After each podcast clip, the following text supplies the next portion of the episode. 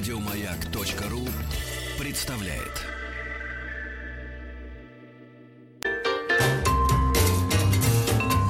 Сергей Стилавин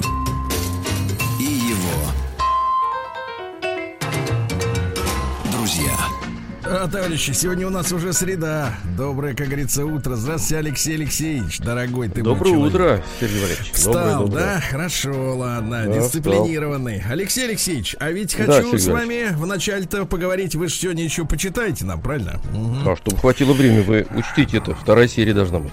Конечно, конечно. Вот э, Да-да-да. п- изо всех сил стараюсь сократить время. Значит, смотрите, Давайте. Алексей Алексеевич, вчера ведь две, как говорится, про две диверсии стало известно. Про Какие? две диверсии, да-да-да. Первое, и обе информационные, кстати говоря, товарищи. Так что ты, пупсик, там вот эту разудалую, понимаешь ли, дудка музыку-то, как говорится, приглуши. Посерьезнее что-нибудь включи нам, подкладочку Давайте серьезно. струнные, струнные давайте. Да, потому что вчера, струнные. во- во-первых, я должен выразить солидарность с телеканалом Царьград. Вот, потому О. что ты слышал их, так сказать, волюнтаристски. возмутительно. Google. Да, во исполнение американских санкций закрыли Царьград. Я понимаю, что я понимаю, что, понимаете, э, значит, э, к этому каналу э, многие относились несерьезно, да, говорили, ну ладно, собрались там какие-то верующие там или типа того и так далее. Да кто их смотрит, они там на Ютубе. А посмотрите, а вот раз закрыли, значит смотрели, правильно? Вот Конечно. надо же судить-то по финальному действию, правильно, товарищи? То есть, соответственно, таки, такого рода контент считается опасным для, соответственно, э, так сказать, американской администрации. Делаем выводы, товарищи. И напомню, что Владимир Ильич Ленин, когда они брали власть 25 октября, кроме мостов, так сказать, товарищ э, Веселкин, взяли первым делом телеграф. Вот, потому что, э, естественно, у кого в руках связь, тот, как говорится, рулит обстановкой. Это очень важно. А Вот. Много, много лет идут, идут разговоры о том, чтобы у нас был свой собственный. Ну, помните, да, сначала все смеялись, э, ну, вот либерально настроенные, э, значит, э, товарищи, все смеялись над тем, ну, какая нам нужна на- сова- с- ну, своя собственная платежная система. Ну, что вы, ха-ха-ха, да. Ну, ну, посмейтесь, Алексей Алексеевич, у вас очень хорошо получается смеяться. Ну, Вот, да, да, так они и хохотали, да, с, бу- с бутылкой, да, с бутылкой, с бутылкой э, итальянского вина и сырком, Да, э, да, сырком да, да. пармезан, они ржали. Ну, какая своя платежная система? Потому что вы помните, да, там, по-моему, в 15 году виза, что ли, там заблокировала какие-то платежи, ну, в общем, наши внутренние. Значит, сделали систему МИР, да. Вот. Сейчас смеются над тем, что, в принципе, э, речь идет о суверенном интернете или хотя бы о платформах, да, на которых располагается видеохостинг, правильно? Вот. А, собственно говоря, история серьезная. То есть нажатием одной кнопки может быть ликвидирован контент целого телеканала. А это, помимо идеологических, так сказать, да, вещей, это прямой убыток финансовый, потому что люди э, снимали, записывали, хранили, правильно? Вот. У а них, это кстати, уничтожили. инфраструктура большая была. э, Ну, Да, что, да, и да. есть она. Большой Вот. канал достаточно. Да, да, да. со И я знаю мног- многих людей, кто там работает, и замечательные ребята, и девчонки красивые. Вот, и выражаем свою солидарность личную, э, и нашу, с, наверное, с Алексеем Алексеевичем, да, потому что э, Да. в этот, этот факт действительно говорит о главном. А, во-первых, что это был значимый, э, так сказать, канал на YouTube, я имею в виду. Э, и, и враги, враги, а надо вещи называть своими именами. Мы как бы юлим и дипломатически выражаемся типа партнеры. Это понятно. да. Э, Ну, дипломатам так и надо. Но мы с вами, так сказать, на, обычные люди. Э, Мы можем сказать, что враги э, пометили своим вот этим действием вражью для них э, структуру. Значит, они в этом направлении видят для себя опасность, правильно? Вот, и Конечно. Помогли нам разобраться, значит, опять же. А вторая диверсия, Алексей Алексеевич, я считаю, что не менее серьезная. Вчера Ну, я какая? э, бороздил, смотрите, э, новостные всякие порталы. Ну, естественно, в поисках нашего с вами контента. Ну, так сказать, да, что будем делать и так далее. И вот обнаружил на, э, значит, портал называется Рупостерс. Я, чтобы не было как бы таких э, э, кривотолков, что, мол, Стилавин что-то придумал сам. М, Вот. э, заголовок следующий. Опубликовано э, в 6 вечера вчера по Москве. Вчера. Заголовок следующий, Алексей Алексеевич. Рэп-группу «Мальчишник» Вы помните Да. такая рэп-группа, которая одна из Здрасте, самых объявляли, первых, со, это... со сцены объявлял. Не, ну помните, она же конечно. до еще Титамира, так сказать, пока он еще на мотоцикл не сел.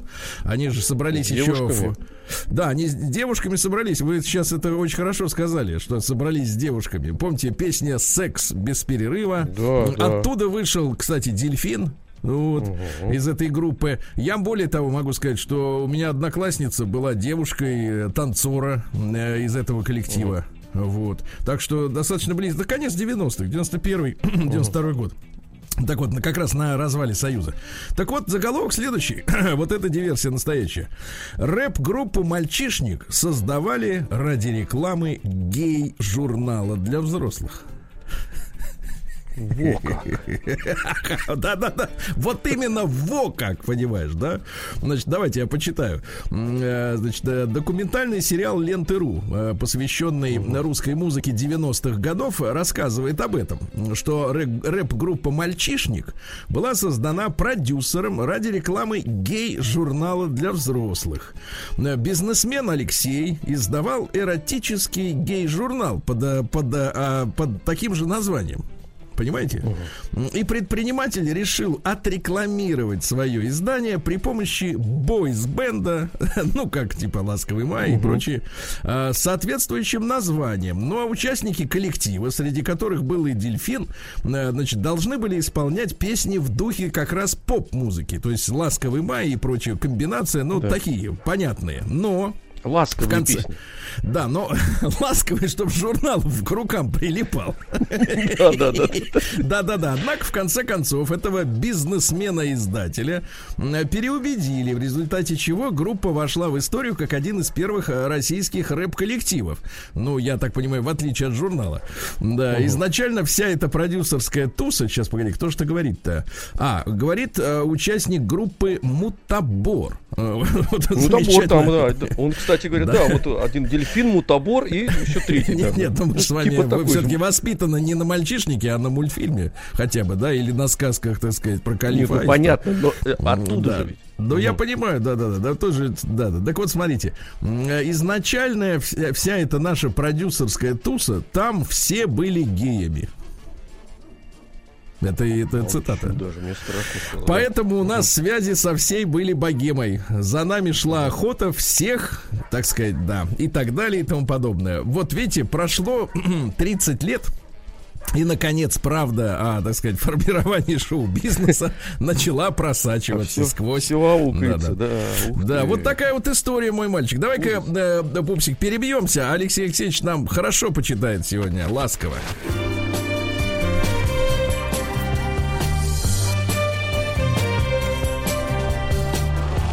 Сергей Стилавин и его друзья. Ну что, Алексей Алексеевич, собаки ждут, я тоже. э, собаки, я имею в виду, у меня за, за, этим, за окном собаки живут. Вот. Понятное Да. дело. Ну, Хорошо, потребуют. да. И, да, а внутри человек.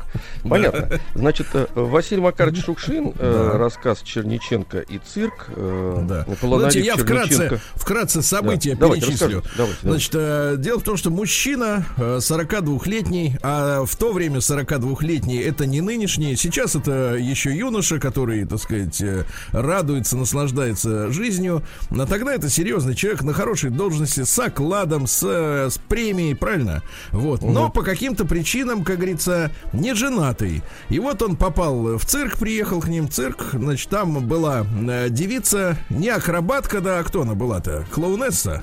Нет, нет, она акробатка была. А, акробатка, Она да. по канату лазила. Ему Хра- по канату, да-да-да. И вот он влюбился в эту 26-летнюю женщину, ну тоже не девочка, но все равно младше почти в два раза. Влюбился в нее, э, дав взятку швейцару, вызнал адрес, где живет эта дамочка, да, приперся туда, приперся, с вином приперся, вот. И, соответственно, в обстоятельном таком пошлом разговорчике начал убеждать э, артистку цирка, что рано или поздно она разобьется. Вот, поэтому ей надо связать жизнь с нашим героем, правильно? И выйти Да. за него замуж. Вот. Да. Мы на этом, собственно говоря, приостановились. Да. Прошу. Мне 42 год, забыл вам сказать.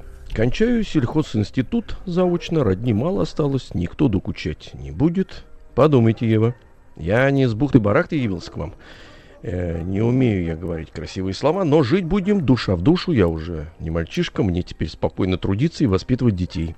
Обещаю окружить вас заботой и вниманием, ведь надоело вам эта бездомная жизнь, это богема. Богема. А? Богема. Через О. Ну, какая разница? Суть-то одна. Разные, так сказать, по форме, но м, одинаковые по содержанию. Мне хочется уберечь вас от такой жизни. Хочется помочь начать жить морально и физически здоровую жизнь.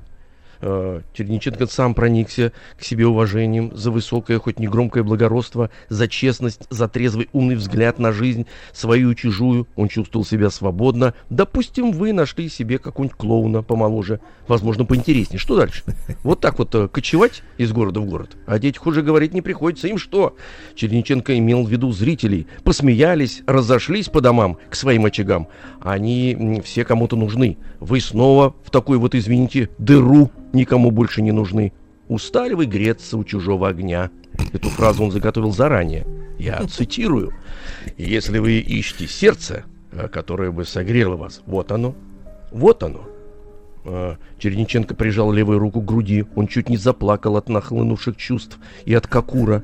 Долго было бы рассказывать, какие это были чувства. Было умиление, было чувство превосходства и озабоченности сильного героя жертва, и учитель жили в эти минуты в одном Черниченко. Каким-то образом высшим чутьем угадал он, что больше так нельзя, дальше будет хуже или то же самое надо уходить. Не буду больше вас утомлять, ухожу. Ночь вам на размышления. Завтра вы оставите записку вашему служителю, такой с бородавкой в шляпе. Знаю. Вот оставьте ему записку, где мы встретимся. Хорошо, оставлю. Черенченко пожал крепкую ладонь циркачки, улыбнулся, ласково и ободряюще тронул ее за плечо. Спокойный, э, простите, наоборот, неспокойной ночушки. Циркачка тоже улыбалась. До свидания. Не красавица. Не красавица, но очень миловидная, подумал Черниченко. И эти усики на губе. Черт их возьми. Пушечек такой. О, ну в этом что-то есть. Говорят, темпераментные. Черниченко вышел на улицу, долго шел каким-то полутемными переулками наугад, усмехался, довольный. «Лихо работаешь, мужик», — думал он о себе. «Раз, два, и в дамки». Потом, когда вышел на освещенную улицу, когда вдосталь налюбовался собой своей решительностью, она просто изумила его сегодня вот эта решительность, он вдруг ни с того ни с сего подумал. Да. Но как-то ужасно легко получилось. Как-то уж очень черт знает, конечно, но не оказаться бы в дурацком положении. Может, она у них на самом плохом счету, может, это ее, это того. Не узнал ничего, полетел сватать. Хоть бы узнал сперва. С одной стороны, его обрадовало, что он с таким блеском сработал, с другой, очень вдруг обеспокоила легкость, с какой завоевалось сердце женщины. То обстоятельство, что он, оказывается, умеет действовать, если потребуется, навело его на мысль, а не лучше ли с такой-то напористостью развернуться у себя дома? Ведь есть же и там женщины. Не циркачки. Есть одна учительница, вдова, красавица – степенная, на хорошем счету. Почему, спрашивается, вот так вот не прийти к ней вечерком и не выложить все напрямик, как сегодня? Ведь думал он об этой учительнице, думал. Думал, но страшился. А чего страшился-то? Чего страшился? Так, так, так, так, так. Черниченко провел вдоль Приморской, по, по, побрел вдоль Приморской улицы до конца, до порта, повернул назад. Уже нет, когда в душу вкралось сомнение. Тем-то, видно, и отличаются истинно сильные люди. Они не знают сомнений. Черниченко грызла сомнения. Скрыть, что она циркачка, конечно, можно, только характер-то. Характер-то куда денешь? Его же не скроешь, замашка-то. Циркаческие, они же не останутся, они же останутся. Ведь э, он у нее уже сложился характер-то, совершенно определенный, далекий от семейных забот, от материнства, от уюта. Ну, обману я людей. Скажу, что она была, ну, допустим, администраторша в гостинице. Но себя-то я не обману. Ну, черт тебе себя обманывать-то. Ведь она это преподобная Ева-то. Сколько, наверное, видела, перевидела этих Адамов-то. Сколько я в уме их перебрал баб-то за всю жизнь. Она, наверное, давала жизни с этим своим пушком на губе. О, уже теперь не сомнения, а раскаяние и злость терзали Чередниченко. Он ходил вдоль Приморской улицы, сжав кулаки в карманах пиджака. Долго ходил. Не глазел на встречных женщин, весь ушел в думы. Так, так, так, так, так, так. Значит, обрадовался сразу, покорил. Ох-охо. Она, наверное, сейчас Богу молится. Нашел один дурак замуж взять хочет. А то, будь она на хорошем счету-то, не нашелся бы никто до 26 лет. Яка вывез Николай Петрович царевну из синих-то морей елки зеленые. Все с ней поматросил да бросил. Один долдон в жены себя определил. У-у-у. А потом выяснится, что она рожать не может. Или хуже, переспит с кем-нибудь, забеременеет, а скажет от меня. И, и нечего ее винить. У нее это как алкоголизм. Потребность выработалась обновлять ощущения. А начни потом разводиться, она потребует полдома. Иди доказывай потом судьям, что я его это, это с канатов-то снял. Можно сказать, разгреб кучу мала и извлек из-под самого низа сильно помятую драгоценность. Опять вспомнилась Черниченко вдова учительница в их городке. И он чуть не взялся за голову, каких глупостей мог наворотить. Ух, ведь вывез бы я эту Еву домой. Вывез, она бы там устроила парочку концертов. И тогда завязывай глаза от стыда и беги на край света. Насмешил бы я городок. Ой, насмешил. Да, приехал ты домой, дурак. Дурак ты фаршированный. Возьми такую же бутылочку винца или лучше коньяку, хороших конфет. Иди, иди, иди к учительнице. Поговори обстоятельно. Тем более, что она тебе знает, что ты не трепач какой-нибудь, не забулдыга, а на хорошем счету поговори с человеком. Ведь умеешь, умеешь, ведь скоро, скоро диплом в карман положишь. Чего ждать-то? Страдатель, елки зеленые. Опять долго не мог заснуть Чередниченко, думал о вдовой учительнице. Мысленно жил уже семейной жизнью, приходил с работы говорил «Мать, порубать!» Так всегда говорил главный инженер мебельной фабрики. Получал смешно. Ездил на маевку с женой-учительницей, фотографировал ее, воровато в кустах выпивал со служивцами стременную, пел в автобусе, ревела буря, гром гремел, думал о детях, как они там с бабкой. Но он еще ничего, э, мазланил с мужиками про Ермака, а вот жена учительница, он видел краем глаза уже вся давно дома с детьми, ей уже не до веселья, скорее домой. Да нет, черт побери, можно устроить славную жизнь, славнецкую жизнь можно устроить. Он так усладился воображением, что и циркачку вспомнил, как далекий неприятный грех. Попробовал посадить на маевке вместо жены учительницу жену циркачку. Нет, циркачка там никак не на месте, чужая она. Начнет глазами стрелять туда-сюда. Нет, как же быть-то? Не ходить совсем к цирку неудобно. Явился, наговорил 40 бочек, и нету. Нет, схожу, увижусь. Скажу, что м- срочно отзывают на работу, телеграмм получил. Уеду, спишемся, мол, вот и все. И постараться не попасться ей на глаза в эти дни на улице. Они скоро уедут. С тем и заснул Чередниченко и крепко спал до утра. Во сне ничего не видел. На другой день Чередниченко загорал на пляже. Потом, когда представление в цирке началось, пошел к цирку. Служитель встретил Чередниченко как родного брата. «Вам письмишко!» — воскликнул он, улыбаясь шире своей шляпы. И погрозил пальцем. «Только наших не обижать!» Наверное, еще хотел получить трешку. «Фигу тебе!» — подумал Чередниченко, жирный будешь. И так вон харит какая, скоро треснет. Письмецо было положено в конверт. Конверт заклеен. Черниченко не спеша прошел к скамеечке, сел, закурил. Под брезентовым куполом взвизгивала отвратительная музыка. Временами слышался дружный смех, наверное, длинноволосый. Выкомаривает. Черниченко, облокотившись на спинку скамьи, немного посвистел, конверт держал кончиками пальцев и слегка помахивал им. Поглядеть со стороны можно подумать, что он, по крайней мере, раза три в неделю получает подобные конверты, они ему даже надоели. Нет, Черниченко волновался немного.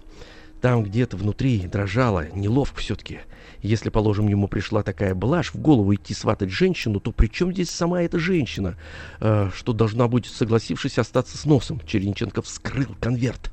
На листке бумаги написано было немного. Черниченко прочитал, оглянулся на цирк, еще раз прочитал и сказал вслух негромко с облегчением. «Ну вот и хорошо». На листке было написано «Николай Петрович, в 40 лет пора быть умнее. Ева». И ниже другим почерком помельче торопливо. А орангутанги в Турции есть? Черниченко еще раз прочитал вторую фразу, засмеялся. Хохмач. Он почему-то решил, что это написал клоун. Ну, хохмач, у меня совесть есть, дорогой мой совесть. Вам этого не понять. Черниченко встал и пошел по улице в сторону моря. Мысленно отвечал Еве. Умеешь, умеешь. А, о, а. Прекрасно, прекрасно, время, прекрасно, время, мой мальчик, время, прекрасно. Время, День дяди Бастилии пустую прошел. 80 лет со дня рождения. Ух ты, а ей уж 80.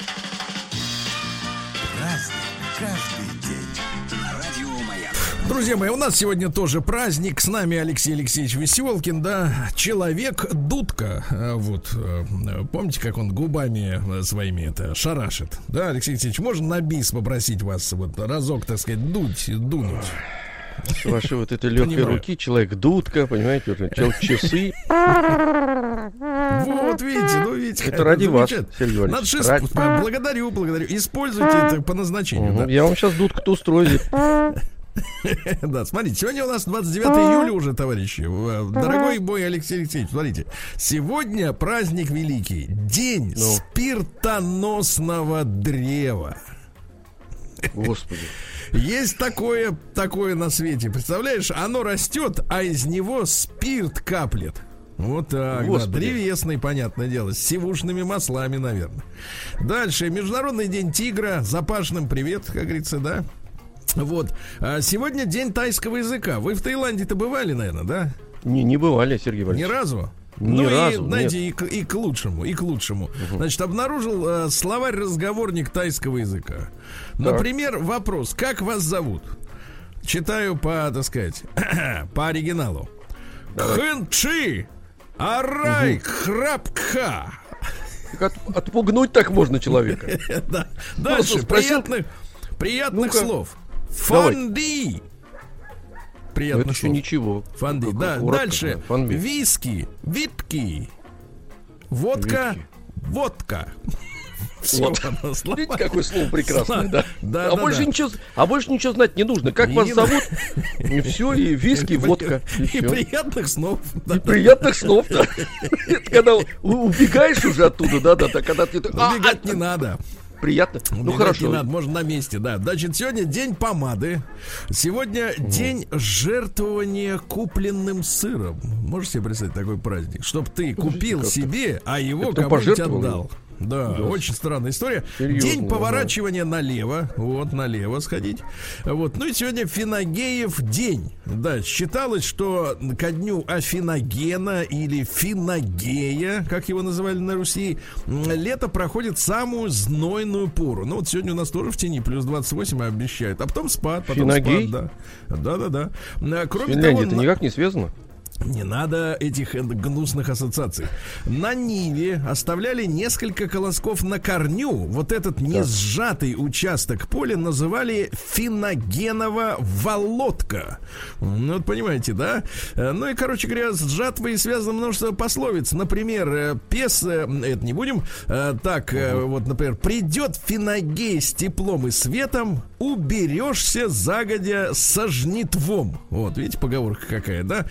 Сегодня, если ботва у моркови паникала, ну это вот торчит оттуда снизу, вот это предвещало дождь, а когда начинались частые туманы, можно было готовиться к сбору грибочков, друзья мои. С этого дня на столе регулярно появлялись э, любимые на Руси блюда. Гречневая каша с грибочками да лучком, котлетки из белых грибов, э, грибная икра и жареная с грибочками картошка, ребята. Приятного, как говорится, с аппетитом переходим к событиям. Праздник каждый день. Ага. Ну что же, э, сегодня у нас э, в 1514 году победа. Во время третьего похода великого князя Василия III наши войска наконец-то взяли Смоленск. А Смоленском, э, так сказать, руководили поляки. Представляешь, как они глубоко про пролезли сюда, понимаешь? Вот, но мы их ядрами, мы их ядрами взяли. Ядрами. Сегодня в, тысяч-. Сегодня в 1586-м московские воевода Василий Сукин и Иван Мясной основали город Тюмень на реке Туре. Так что, товарищи, с праздником, друзья мои. Да. А в 1610 году отрешенный от власти Василий Шуйский, вот товарищ не- непростой судьбы, да, насильно Да. пострижен в монахи, э, значит, товарищами Липуновым, Засекиным, Тюфякиным и Мерином Волконским. Это один человек. Вот, патриарх э, подобного пост- пострига не признал против воли бывшего царя, но Шуйского все равно отвезли в Чудов монастырь, постригли, а заодно и жену его, а братьев посадили просто в тюрьму, без, без пострига. Вот так вот с бывшими, да, бывает. Дальше, э, в 1694-м Александр Борисович Бутурлин, наш генерал-фельдмаршал, вот обучался он э, в морской академии. Э, Там преподавали необходимые для мореплавания науки, навигатские всякие науки, да, фехтование, некоторые иностранные языки, чтобы когда ты на абордаж ты идешь, чтобы кричал им, что сдавайся, понимаешь, на их языке, да. Вот э, Петр Первый взял его в денщики. Ну, денщик это кто? Это кто вот офицеру помогает, всяко-всяко, да. Сапоги Ну, вот, снять, там шпоры надеть, там, да. да, дела. Ну, ну и пожрать что-нибудь приготовит. М, Вот, а потом при Екатерине Первой уже пожалован был в Гоф Юнкеры. Гоф это двор, да, по- по-немецки Хоф. Ну и, соответственно, а при Петре Втором э, произведен в генерал-майоры армии, но вскоре вследствие ссоры с любимцем Петра Второго, князем Долгоруховым, ну, что-то повздорили, выпили, поссорились. А Бутурлина удалили в армию, участвовал в разных э, сражениях. Ну, в общем, везде пригодился. При всех служил очень хорошо. Талантливый человек. Да. А, Сегодня у нас в 1696 году успехом завершился второй Азовский поход Петра Первого. Наши Азов осадили, вот, заставили капитулировать, короче говоря. И представляешь, вот турки там были, в Азове-то. А это ж, извините меня, э, северный берег Черного моря, понимаете, где они сидели? Вот видите? Да, да, да. У нас И некоторым из них до сих пор грезится вот эта вот ситуация. Ага. М, Сегодня Аванес Константинович Айвазовский родился в 1817 году, которого мы больше знаем как Ивана Айвазовского, м, замечательного художника-мариниста. Вот вы знаете, да? Э, Ведь какие у него полотна? Там и море, и солнце, и корабли. Э, Просто прекрасно. Он Вот, же ведь э, очень плодовитый был, огромное количество Очень. полотен оставил, да. И вообще Да, судьба да, у да, него да, да. счастливая, счастливая Вот. судьба. Была у него и вторая жена, представляете? Увидел он ее, Анну Никитишну, э, на похоронах ее собственного супруга, известного купца Феодосийского. Вот. И Так. красота молодой вдовы Анны Никитишны поразила Ивана Константиновича, и он прямо вот так вот ей сказал «люблю, не могу», и поженились, и хорошо, да. Ну что же, сегодня у нас э, в 1874-м Август Штрам родился. Это немецкий поэт-экспрессионист. Ну, фамилия обязывает, правильно? Э, Вот. э, Поэт ломает формы слов и синтаксис, понимаете, да? Вот. С началом Первой мировой войны в армию пошел, воевал в Эльзасе, ну, спорная территория между Францией и Германией, и до сих пор там неспокойно, как говорится. Вот. Ну и погиб во время атаки на русские позиции. Вы представляете? Поэт погиб, да. А я вот Ну, вам стихи, было. Давайте, стихи давайте, хотите поло- прочту? Штрам, конечно. Штрам, да, да. давайте. Твой смех, э, стих называется «Измена». Твой смех навзрыт в моей груди, И жарко губы леденеют, во вздохе вянут листья. Твой взгляд страшит, и бранных слов торопит ком, забвенье крошится из рук, прочь край одежды вьется выше, ниже. А? О, Выше, как. ниже. Изменила, Выше, изменила, да. ниже. Получи Изменил. Ну, теперь. тут не, не такое напишешь, когда изменил, конечно. Получи, да. Тут некоторые не пишут, сразу в руки берут это самое ручку. Ну, Вот, в 1874-м запатентован стандарт теннисного корта. Там, значит, вот, э, вы не знаете, Алексей Алексеевич, а зачем они так вот э, визжат? То есть, вернее, выдыхают так, как будто у них какие-то вот эти э, Ну, это женщины типа, знаете, концентрация удара, наверное. Ну. Вот. А в силу того, что э, аппаратура-то это стала, теперь, чтобы и мячик было слышно, нам же все время ощущение нужно Не-не-не, как-то, я не так про сказать, это, чем- я про вздохи вот эти вот, э, такие интимного характера. Вот это вот. Да-да-да. Да, нет, потому ну, что получается, они же в теннис-то не только на корте. А, получается, да. Ну, Получается, те да, же, звуки те же, Да-да-да, да, давай не только, да. Так эфемизм можно придумать. Давай поиграем в теннис. Да, вы когда-нибудь были судьей во время такого матча? Нет, Чтобы такого- сидеть на, на так- верхотуре и смотреть только. И смотреть Ладно. вниз, как раз как, как играют в теннис. Как они там, да. А Да. в 1800... Да, в 1000... Да у вас не получается, вы все-таки мужчина, вам-то не Нет, я свойственно. мужчина. А я сейчас за мужчину ты сказал. Она ему сначала так, ух, а он так мужчина. Слушайте, а достаточно мерзко. В Конечно, да. 1883 А со стороны это мерзотно, кстати говоря. Минуточку, минуточку. Бенита, да не сказал бы. У некоторых очень искусно получается. Ну, давайте, подождите, не торопитесь. Ну, вот вы сделайте этот звук. Не могу я так, потому Ну что как мне же, значит, что ж надо вы для этого молча быть всегда это актером, или делаете? женщиной. Ну что? Нет, вы, нет, я- нет, секундочку. Вы не по-женски, вы по-мужски сделайте. Давайте. Ух. Да ну что вы, нет, нет, конечно. Ну ладно, Я вот- выдохните раз, я хоть послушаю, как это вот со Давайте, стороны. выдыхаю. Давайте. Все. Не, не, это не серьезно. Да.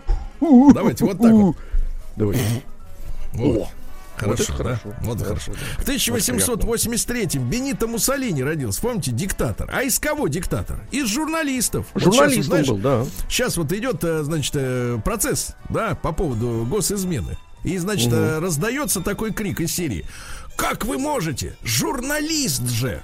Такое ощущение, что журналист не может быть, например, вот э, фашистом. И тем более главарем их, да. Э, По сравнению с Муссолини, это вообще как-то пшик просто, да, вот это, так сказать, это самое, да. Как будто он не может. Такие, такие, знаешь, делают глаза. Типа, он как он, как он может, он же журналист. Да вот журналист все может на свете, правильно? Вот, даже вот быть Муссолини может. Вот, был такой. Значит, что касается Муссолини, вот, то, э, ну, попомните, да, конец у него, конечно, финал. И с эстетической точки зрения ужасный. Вот вниз головой подвесили вместе с женщиной Петачи. Помните, да, была такая у него любовница Петачи. Ну, это не первая, не последняя, но не первая. Пос- Да, Хорошо, Да. не первая, не последняя. Вот, э, Должна была быть. Значит, смотрите, что говорил э, диктатор-то пока еще, как бы так сказать, не остепенился. Э, доверять людям хорошо, хотя не доверять гораздо лучше. Вот, видите, как хорошо. Позиция. А, да, или на коне, или вот, например, политическое заявление, смотрите. Только идиоты и мертвецы не меняют своих убеждений. Мы разумные люди, мы их меняем. Вот видите, какая. Да, да, да. Предать да? это вовремя предвидеть. Да, да, да, да, да, да. Ну что же, сегодня в 1889 завершилась в Гаге э, первая мирная конференция. Наши предложили разоружаться. И все такие говорят, да, давайте разоружаться, давайте запретим пули Дум-Дум, назывались они. Это разрывные пули, которые вот в человека влетали, и там рвались так, что человек уже ничего не оставалось. А наши говорят, давайте их запретим, это негуманно. Те говорят, англичане, конечно, давайте, но ничего не подписали, сволочи. Вот так вот. Сегодня в 1900 году Михаил Клавдевич Тихонравов, ра- наш рак- ракетостроитель, родился. Он, кстати, познакомился в секции Асавиахима, ну, где планеризмом занимался, с Сергеем Павловичем Королевым. Он тоже, вот помните, в Крыму планерист, пла- планеристом был, да, и летал, и падал, и поднимался снова. Ну вот. Ну, а потом руководил созданием первой советской ракеты с двигателем на гибридном топливе. Ну, то есть и жидкое, и твердое, так сказать, разные ступени. Э, Принимал деятельное участие в работах по запуску первого пилотируемого космического корабля. За это удостоен звания Героя Советского, э, Героя Социалистического Труда. Ну и, в частности, работал над созданием тяжелого межпланетного корабля для полета на Марс. Вы представляете? Для полета на Марс. Да-да-да. А в 1907 году родился Борис Петрович Корнилов, поэт. Знаете вот такого поэта? Его, Борис кстати? При- Не- не приговорили, да, знаком- да, знаком. приговорили за троцкизм э, в 38 году в Ленинграде, да. Ну вот я вам стихи прочту хорошие, Давайте, например. давайте. Такие, да. Моя девчонка верная, ты вновь не весела, и вновь твоя губерния в снега занесена. Опять заплакала в трубе и стонет у окна. Метель, метель идет к тебе, а ночь темным темна. В лесу часами этими неслышные шаги с волчатами, с медведями играют лешаки, дерутся, бьют копытами одежду положа и песнями забытыми всю волость полошат. Вот, черт. День дяди Бастилии пустую прошел. 80 лет со дня рождения. Ух ты, а ей уж 80. Разный, Так, товарищи, в 1914 году в этот день родился Марсель Бик. Это французский изобретатель, который начал производство авторучек и механических карандашей. Вот, в 70-е годы он вышел на рынок с зажигалками, помните, с бритвами. Вы вот наверняка пользовались биковскими этими лезвиями. Конечно. Да, одно- одноразовыми, да? Лезвиями, ручками, да. Вот всем пользуюсь. В СССР, кстати, шариковые ручки только появились в конце 60-х, когда в 65-м году наши закупили швейцарское оборудование, на нем начали делать эти шариковые ручки. Вот. А вообще изобретен принцип шариковой ручки, он, по-моему, лет за 50 до этого, по-моему, в конце даже 19 века, но не давали изобретению хода. Почему? Потому что слова все про прогресс, который невозможно остановить, это вранье. Понимаете? Вот видите, был А прогресс, там а чернильное ручек не лобби, было. по-моему, было. Чернильное Не было. Лобби. Конечно, чернильное, да. В 1915 году Павел Петрович Кадочников, замечательный наш актер, родился, и красавец, и героев играл, да, и только, ну, хорошо. Вот. э, Сегодня в 18 году Владимир Дмитриевич Дудинцев родился, писатель. Белые одежды, не хлебом единым, понимаете, да, вот это самое. Вот. э, Ну и что? Э, Долгое время, так сказать, интересно, что избегал любой работы и жил за счет анонимных подарков. Представляете? Да вы что? Да, да. Вот это Анонимные подарки, да, да, да. Он тоже для человека помогали ему. Вот сегодня в 21 Извините, году... Се- Сергей Валерьевич, Так. интересная есть информация, она такая Ну. э, эксклюзивная. Павел Петрович Кадочников, э, его Так. очень любил э, э, э, Сталин. Вот и после фильмов э, «Судьба человека», не «Судьба человека», э, где он играл, Моресьева и э, потом, э, значит, про разведчика Ку- Кузнецова, ему выдали документ, бумагу, на которой было написано подателю всего документа оказывать э, любое содействие. И он с ним, значит, уже после смерти Сталина даже ходил. У него был положен такой целлофановый пакет, потому что раньше не было э, вот эти, как не, не заливали пластик. Файликов. Файликов этих не было, да. И на, на съемках фильма э, Сибириада э, они с, с Андрейченко, значит, попали в милицию, потому что употребили. Ну Вот, и там достали вот это, вот эта бумага такая желтая, значит, и их в- в- выпускали. Представляете, какое впечатление на органы производило при, при жизни Сталина. Вот, подателю всего документа оказывать любое содействие. Сталин.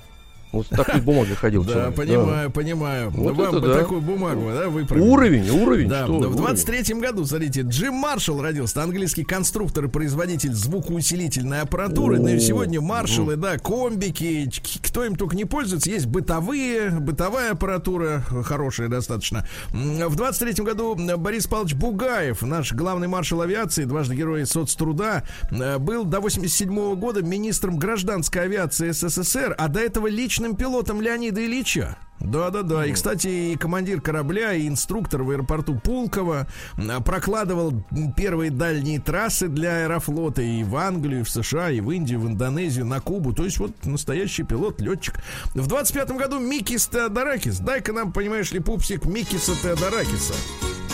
О, Вот она. нравится вам греки-то? Базуки, да, нравится. На нашу музыку похоже, ресторан. базуки? Поэтому. Ну да, буз- бу- это, вот эти вот э, струнные инструменты, они бузуки. Руки-базуки, я понимаю, да-да-да. В 32-м в 32-м году Игорь Леонидович Баранов, замечательный генеральный конструктор атомных подводных лодок в ЦКБ «Рубин». Вот, великий человек. Э, Рютара Хасимото, японский премьер-министр, помните, его Ельцин называл «мой друг Рю». Рю. А, Вот, да, да, такой. Вот, ну что же. а, Игорь Крутой отмечает сегодня день рождения. В 54 году родился Игорь Крутой. Дайте-ка нам мелодию, пожалуйста.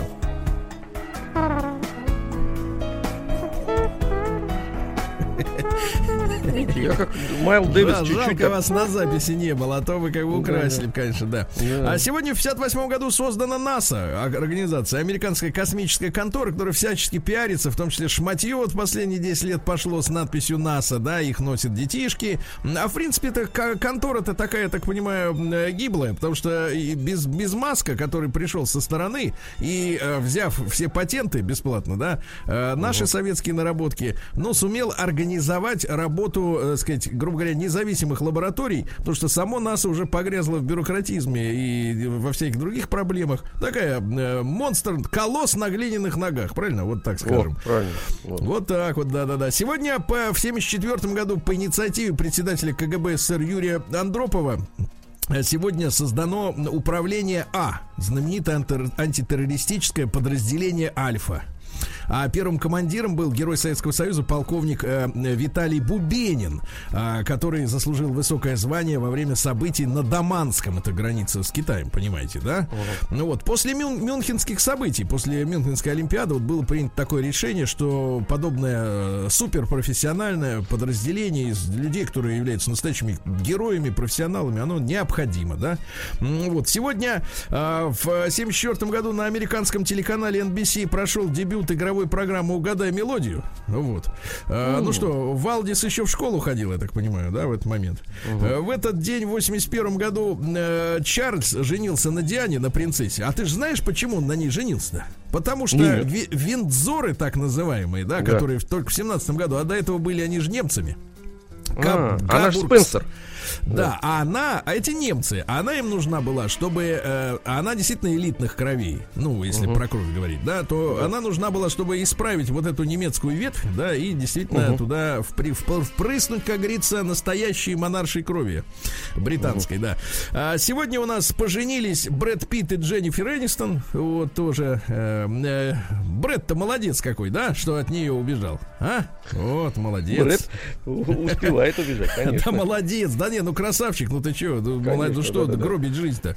М, Вот. А, такая вот история. И представляете, ни один журналист и фоторепортер на эту свадьбу не, под, не пробрался. А 100 тысяч долларов потратили на охрану, чтобы не было ни одного снимка с помощью папарацци. Представляете, как все было крышено. Знал Брэд Питт, что когда будет сматываться, желтая пресса не воспользуется архивами. Молодец. Молодец. Ну, Вот такие события говорить. сегодняшнего дня, товарищ Алексей Алексеевич. Вот э, э, следом у нас, естественно, новости, потом э, Омск, так сказать, э, судьба наша, а потом тема дня, да.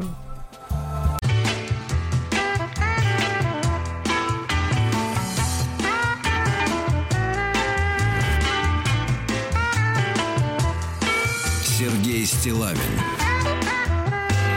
и его друзья.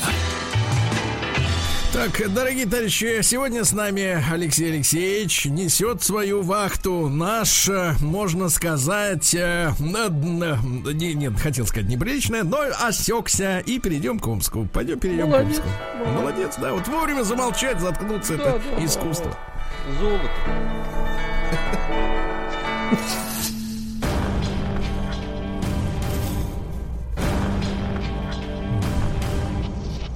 Новости региона 55. Так, накануне Дня города, а Омск совсем скоро его, как говорится, отметит, стало известно, кто там больше всех зарабатывает. Выяснилось, что больше всех зарабатывают строители Омска. Они получают 67 тысяч рублей в месяц. Вот, а чуть меньше 62 тысячи получают ученые и инженеры. Банкиры 59, IT-специалисты 48, а меньше всего сотрудники сферы общественного питания и риэлторы, представляете? То есть те, которые строят, получают много, те, которые продают, мало. Видите, как видите, где да. А в Омск пролетом заскочил гусь Пискулька. Гусь Пискулька, но уже ушел из города. А омский вор-рецидивист, а, освободившись месяц назад, Значит, соответственно, ограбил 20-летнего парня, а, подошел к нему на улицу, завел разговор, отвлекал, после этого вдруг сдернул с шеи золотую цепочку и убежал. Но вскоре нашли, и признался он, что действительно дернул цепь э, с шеи у человека, да. А в Омске наблюдается острый дефицит мужчин. Дорогие мужчины, если хочется найти хорошую женщину, надо ехать в Омск. Значит, смотрите, э, при этом надо учитывать, что средний возраст жительниц Омска превысил 40 лет. Вот. Так что если вам 60, то как раз туда надо поехать. Значит, в Омске сейчас проживает, смотрите, ориентировочно миллион сто пятьдесят тысяч человек. Ориентировочно, да? Вот. Возраст среднего меча 37 лет. А возраст средней амички 42 с половиной. Понимаете? Вот такая вот история, да, Алексей Алексеевич. А, В Омске женщина, которая вела бухгалтерию сразу трех а, управляющих организаций, ну, жилищный фонд, да, а, сняла с их счетов себе в карман 17 миллионов рублей. Вот. Ну, хоть чуть-чуть пожила, как человек. Удачно, да? нормально. Че, насколько ж можно работать конечно. Да, а Мич ночью пытался проникнуть в частный дом, но был вынужден затаиться на крыше. Спалили соседи, а в итоге приехала Росгвардия, доставили в полицию. А мужчина ехал в поезде с золотым браслетом на руке. 60 грамм, ты представляешь, браслет? Стоимость 180 тысяч рублей с гаком. Однако изделие приглянулось его попутчику и собутыльнику, который напоил обладателя браслета и снял браслет, но его поймали, да. Ну и что, еще пару сообщений из Омска. Э, Снегурочка в Омске поселится уже лето. А город украсит новогодние граффити. Когда там плюс 35 будет новогодние Это хорошо, граффити. это правильно, да, да, да. Это Да, в креативно. Омске, да, во, чтобы не забывали, что дальше будет. Конечно, Ну, зима да. должна прийти обязательно. Да, в Омске закрасили 600 запрещенных надписей об особых веществах. Ну, реклама всякой гадости, вы понимаете, да? Ну и, наконец, э, собака Нюша потеряла в Омске все самое дорогое и уехала за счастьем в Санкт-Петербург. Вот такая история, да. Перейдем к следующей части нашей программы. Сергей Стилавин и его друзья. Ну что, товарищи, в Госдуме предлагают ввести обязательную регистрацию собак. Вот, у вас, Алексей Алексеевич, есть что-нибудь такое? А, У шерстяное? меня что-нибудь такое, но не собака. Хорошо, Кошка. хорошо. Значит, Кошка. не будем Вот пока регистрировать. А, не, не На- будем, ну, да. хорошо. Названы Пусть самые такой. популярные цвета автомобилей в России. На долгое время, ребята, у нас был самый популярный белый, но, наконец, это, так сказать, ажиотаж спал. А, Каждый третий автомобиль сейчас серого или серебристого цвета. На них грязь меньше видна, пыль. А, На втором месте белый, а, на третьем черный. Вот. Всего лишь 10% имеют э, синий или голубой оттенок. э, Ну и совсем-совсем мало у нас коричневых и фиолетовых, да. М, Филолог Асачи развеял самый популярный миф о нецензурной лексике. Но все некоторые думают, что мат у нас появился из-за, э, а, так сказать, э, м, монгольского ига, да? На самом деле, а, мат, он наш, родной. Например, как говорит филолог, одно из самых популярных нецензурных слов на букву «Х» является однокоренным с такими словами, как, например, «хворостина». Оказывается, вот что. То есть вот нечто, это оказывается что. Ну, нечто длинное, чем можно, чем можно отхлестать, понимаете, да? Ага. Еще одно слово является однокоренным к слову блуждать на букву Б. А, Вот. Так. Э, Ну и особенно мат, оказывается, в нашей, э, в нашей стране распространился после революции 17 года, когда правильно говорить э, по-русски было очень опасно. А Потому что правильная речь выявляла дворян и духовенство. Их могли арестовать и за- засунуть э, в кутузку, понимаете, да? Да. Поэтому люди начали отчаянно материться, Вот чтобы и пошел, изображать, конечно. изображать простой народ. И в итоге вот мы по- имеем сегодня картину, конечно, ужасную, когда по улице идут молодые ребята с девушками И и изображ- разговаривают. изображает простой народ. Мгм. И изображают, да, тот дореволюционный простой народ все еще по-прежнему. А, так, дальше. Дети с редкими именами появились на свет в Москве. Появилась девочка Океана и мальчик Киану. Значит, короче, давайте посмотрим. А, Александр и София самые популярные по-прежнему. Значит, самые редкие такие. Киану, Океана, Арсения, это девочка, Бельчонок. Не указывается конкретно Бельчонок. мужчина или это или женщина. Бельчонок. Человек Бельчонок. Бельчонок. А, да. Бельчонок Васильевич. А представьте, если, в- если потом вырастет, и такая диагноз такой, Бельчонок словил белочку, да. Нет, слушайте, ну, надо мстить родителям, когда вырастет. когда Не мстить дети, надо, кстати, надо да. кричаться их прищучить. Мстить. Значит, Ну, а ж знаете, кто еще прищучить? Вот- появился? вот, ну, ну, давайте. Дональд. А, Дональд. А, Дональд, появился, да-да-да. Значит, э, также среди редких какие? Ну, среди при приличные имена. Марфа, Любава, Лада, хорошо. А, вот. нет, это э, красиво, красиво. А вот, а вот, конечно, этот, как его, Бельчонок, это что-то за гранью уже, да, по-моему? Ну, Бельчонок вот. это, это сейчас номер один, но его Бельчонка перебить, в принципе, невозможно. Вы знаете?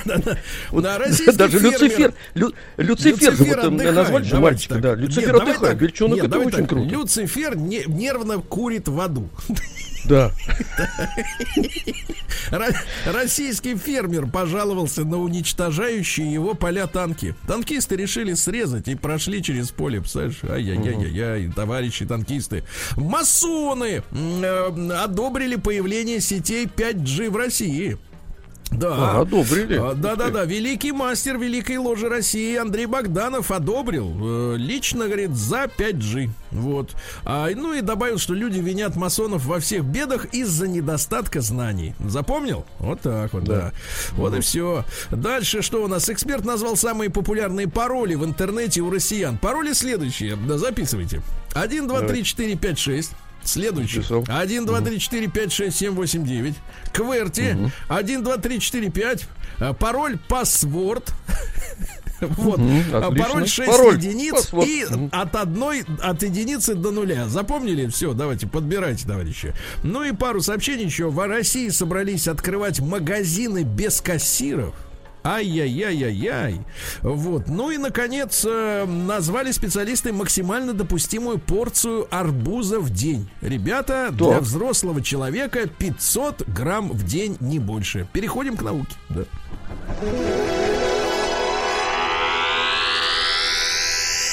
Наука и жизнь.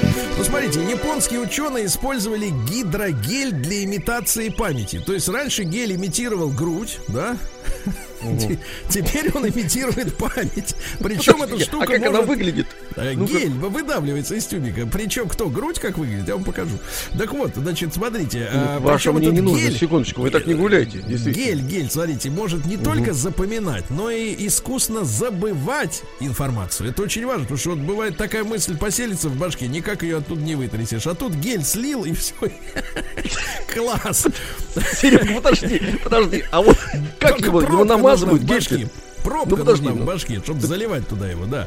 Значит, смотрите, искусственный интеллект научился определять качество отношений между мужчиной и женщиной. Вы представляете? А знаете, что на первом месте, так сказать, для женщин в отношениях обязательство, чтобы мужчина был ей обязан, понимаете, да? А, вот, а, это самое главное, что есть в отношениях. Ну, короче говоря, теперь можно пройти тест, и интеллект скажет, у вас какие отношения, классные или не очень, да? А ученые потратили не одну тысячу долларов, чтобы выяснить э, из Китая, Японии и США, чтобы выяснить, что дети меньше списывают, если между партами прозрачные перегородки. А, не сунешься Выяснили, туда, да, выяснили, да. Выяснили, вот, ну, упыри. А дальше. В Новой Зеландии эксперимент показал, что любители фэн-шуя склонны видеть то, чего нет. Вот видите, когда. А новый препарат справился с облысением у мышей за две недели. Если, так сказать, вываливаются волосы, надо мазать снова. Но вот в Башкирии в аграрном университете разработали мороженое для профилактики простуды. Представляете, поел и, соответственно, поправился. Не, ну, выздоровел. Да. Ух ты. Да, Форд, Форд нанял э, робопсов на свои заводы. Они ходят и смотрят, чтобы никто ничего не тырил, да. Ну и смотрите, американские ученые выяснили, что мужчины больше склонны верить в теории заговора, э, чем женщины. Зато женщины, ребята, охотнее снимают порчу на улице и отправляют сотни тысяч рублей в Африку э, работникам спецслужб, которые очень в них сильно влюблены по интернету. Да, правильно? Вот, так правильно. что не надо, не надо ля ля-ля, дорогие товарищи. Давайте перейдем к капитализму.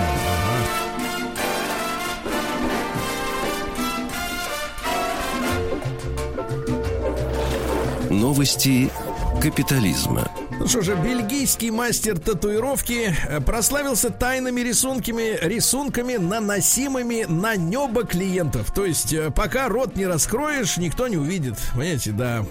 В Америке я, полицейский решил перестраховаться и отправился на самоизоляцию после того, как в него плюнул нетрезвый посетитель Макдональдса. Слушайте, а, а с каких пор вот в полицейских можно плевать? Интересно. А вот с тех пор уже, Сергей да, Иванович, что-то да. там наметилось такое хорошее да, нехорошее, нас. Нехорошее, да, да, да, нехорошее. Да. Дальше, ну что же, у нас интересного. Э, в США Змеелов 8 э, месяцев охотился на питона и поймал его 5 метров 18 сантиметров. Представляешь, какая замечательная кожа, сколько можно э, перчаток Ботинок. сшить, угу. да. Вот что у нас интересного. Американец э, купил спорткар Ламборгини на выделенную ему государством помощь. Хорошо, хорошо. Да, да, очень. Так это и надо было покупать на эти деньги, конечно. Хорошо, да. Дальше. Египетские блогерши опубликовали непристойные видео, а их за это посадили в тюрягу, потому что вокруг порядок у них там, правильно? Нечего там трясти телесами. Вот и все. Перейдем к нашей ситуации. Что у нас, товарищи? Россия! Матушка.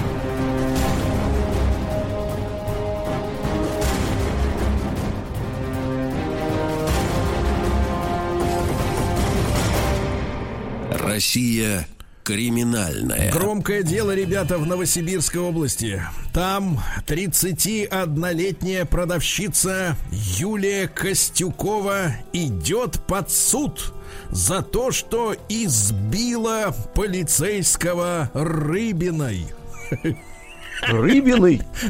Да-да-да. Но у него больше ничего не было. Ни ножа, ни ножа, ни топора. Был только, только рыба. Слушайте, ну это унизительно. От него не пахнуть стало после этого. Нет, нет, унизительно. Ну, вот так вот она торговала копченой рыбиной на станции Барабинск. Да, к ней подошел эм, полицейский, спросил, документы на продажу есть, а она его, ты представляешь, множество ударов, послушайте, руками рыбиной по голове, по ноге правой, причинив физическую боль.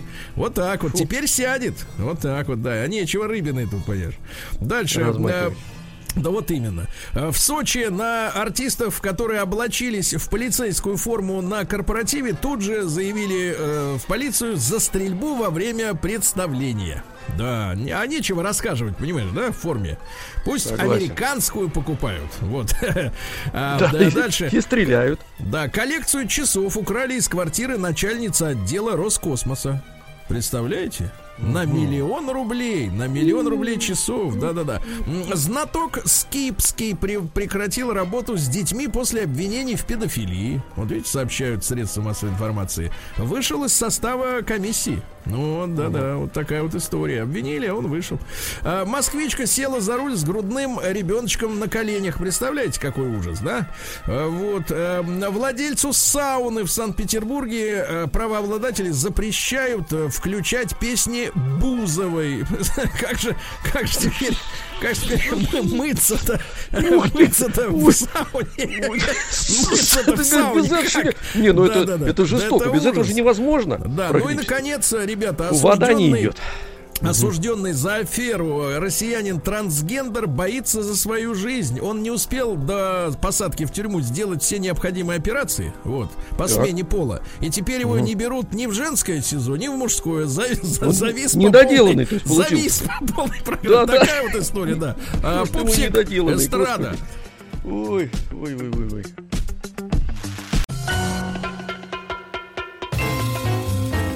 Сергей Стилавин друзья.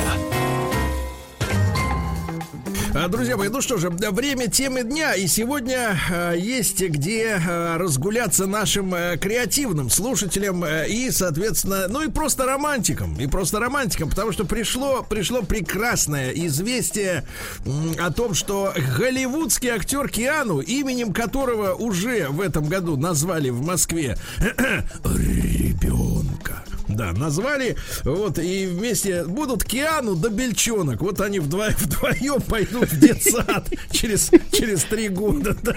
Вот, а рядом с ними Океана. Вот втроем они, мне кажется, будут сжечь потом.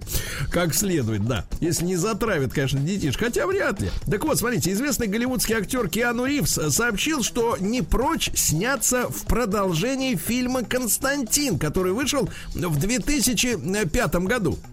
Помните, там э, он экзорцист, он изгоняет демонов из женщин э, при помощи зеркала, помните?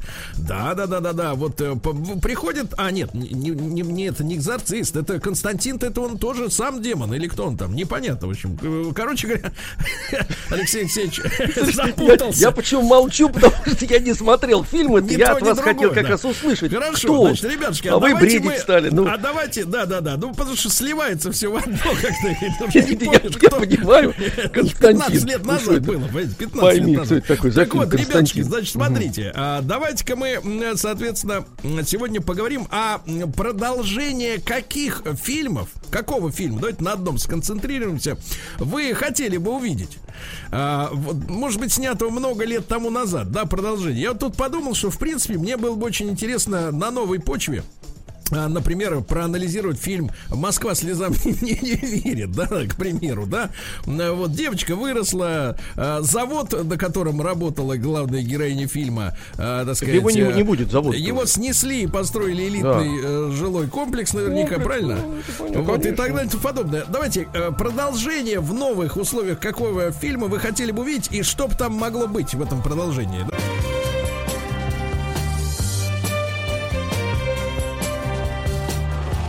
Сергей Стилавин и его друзья.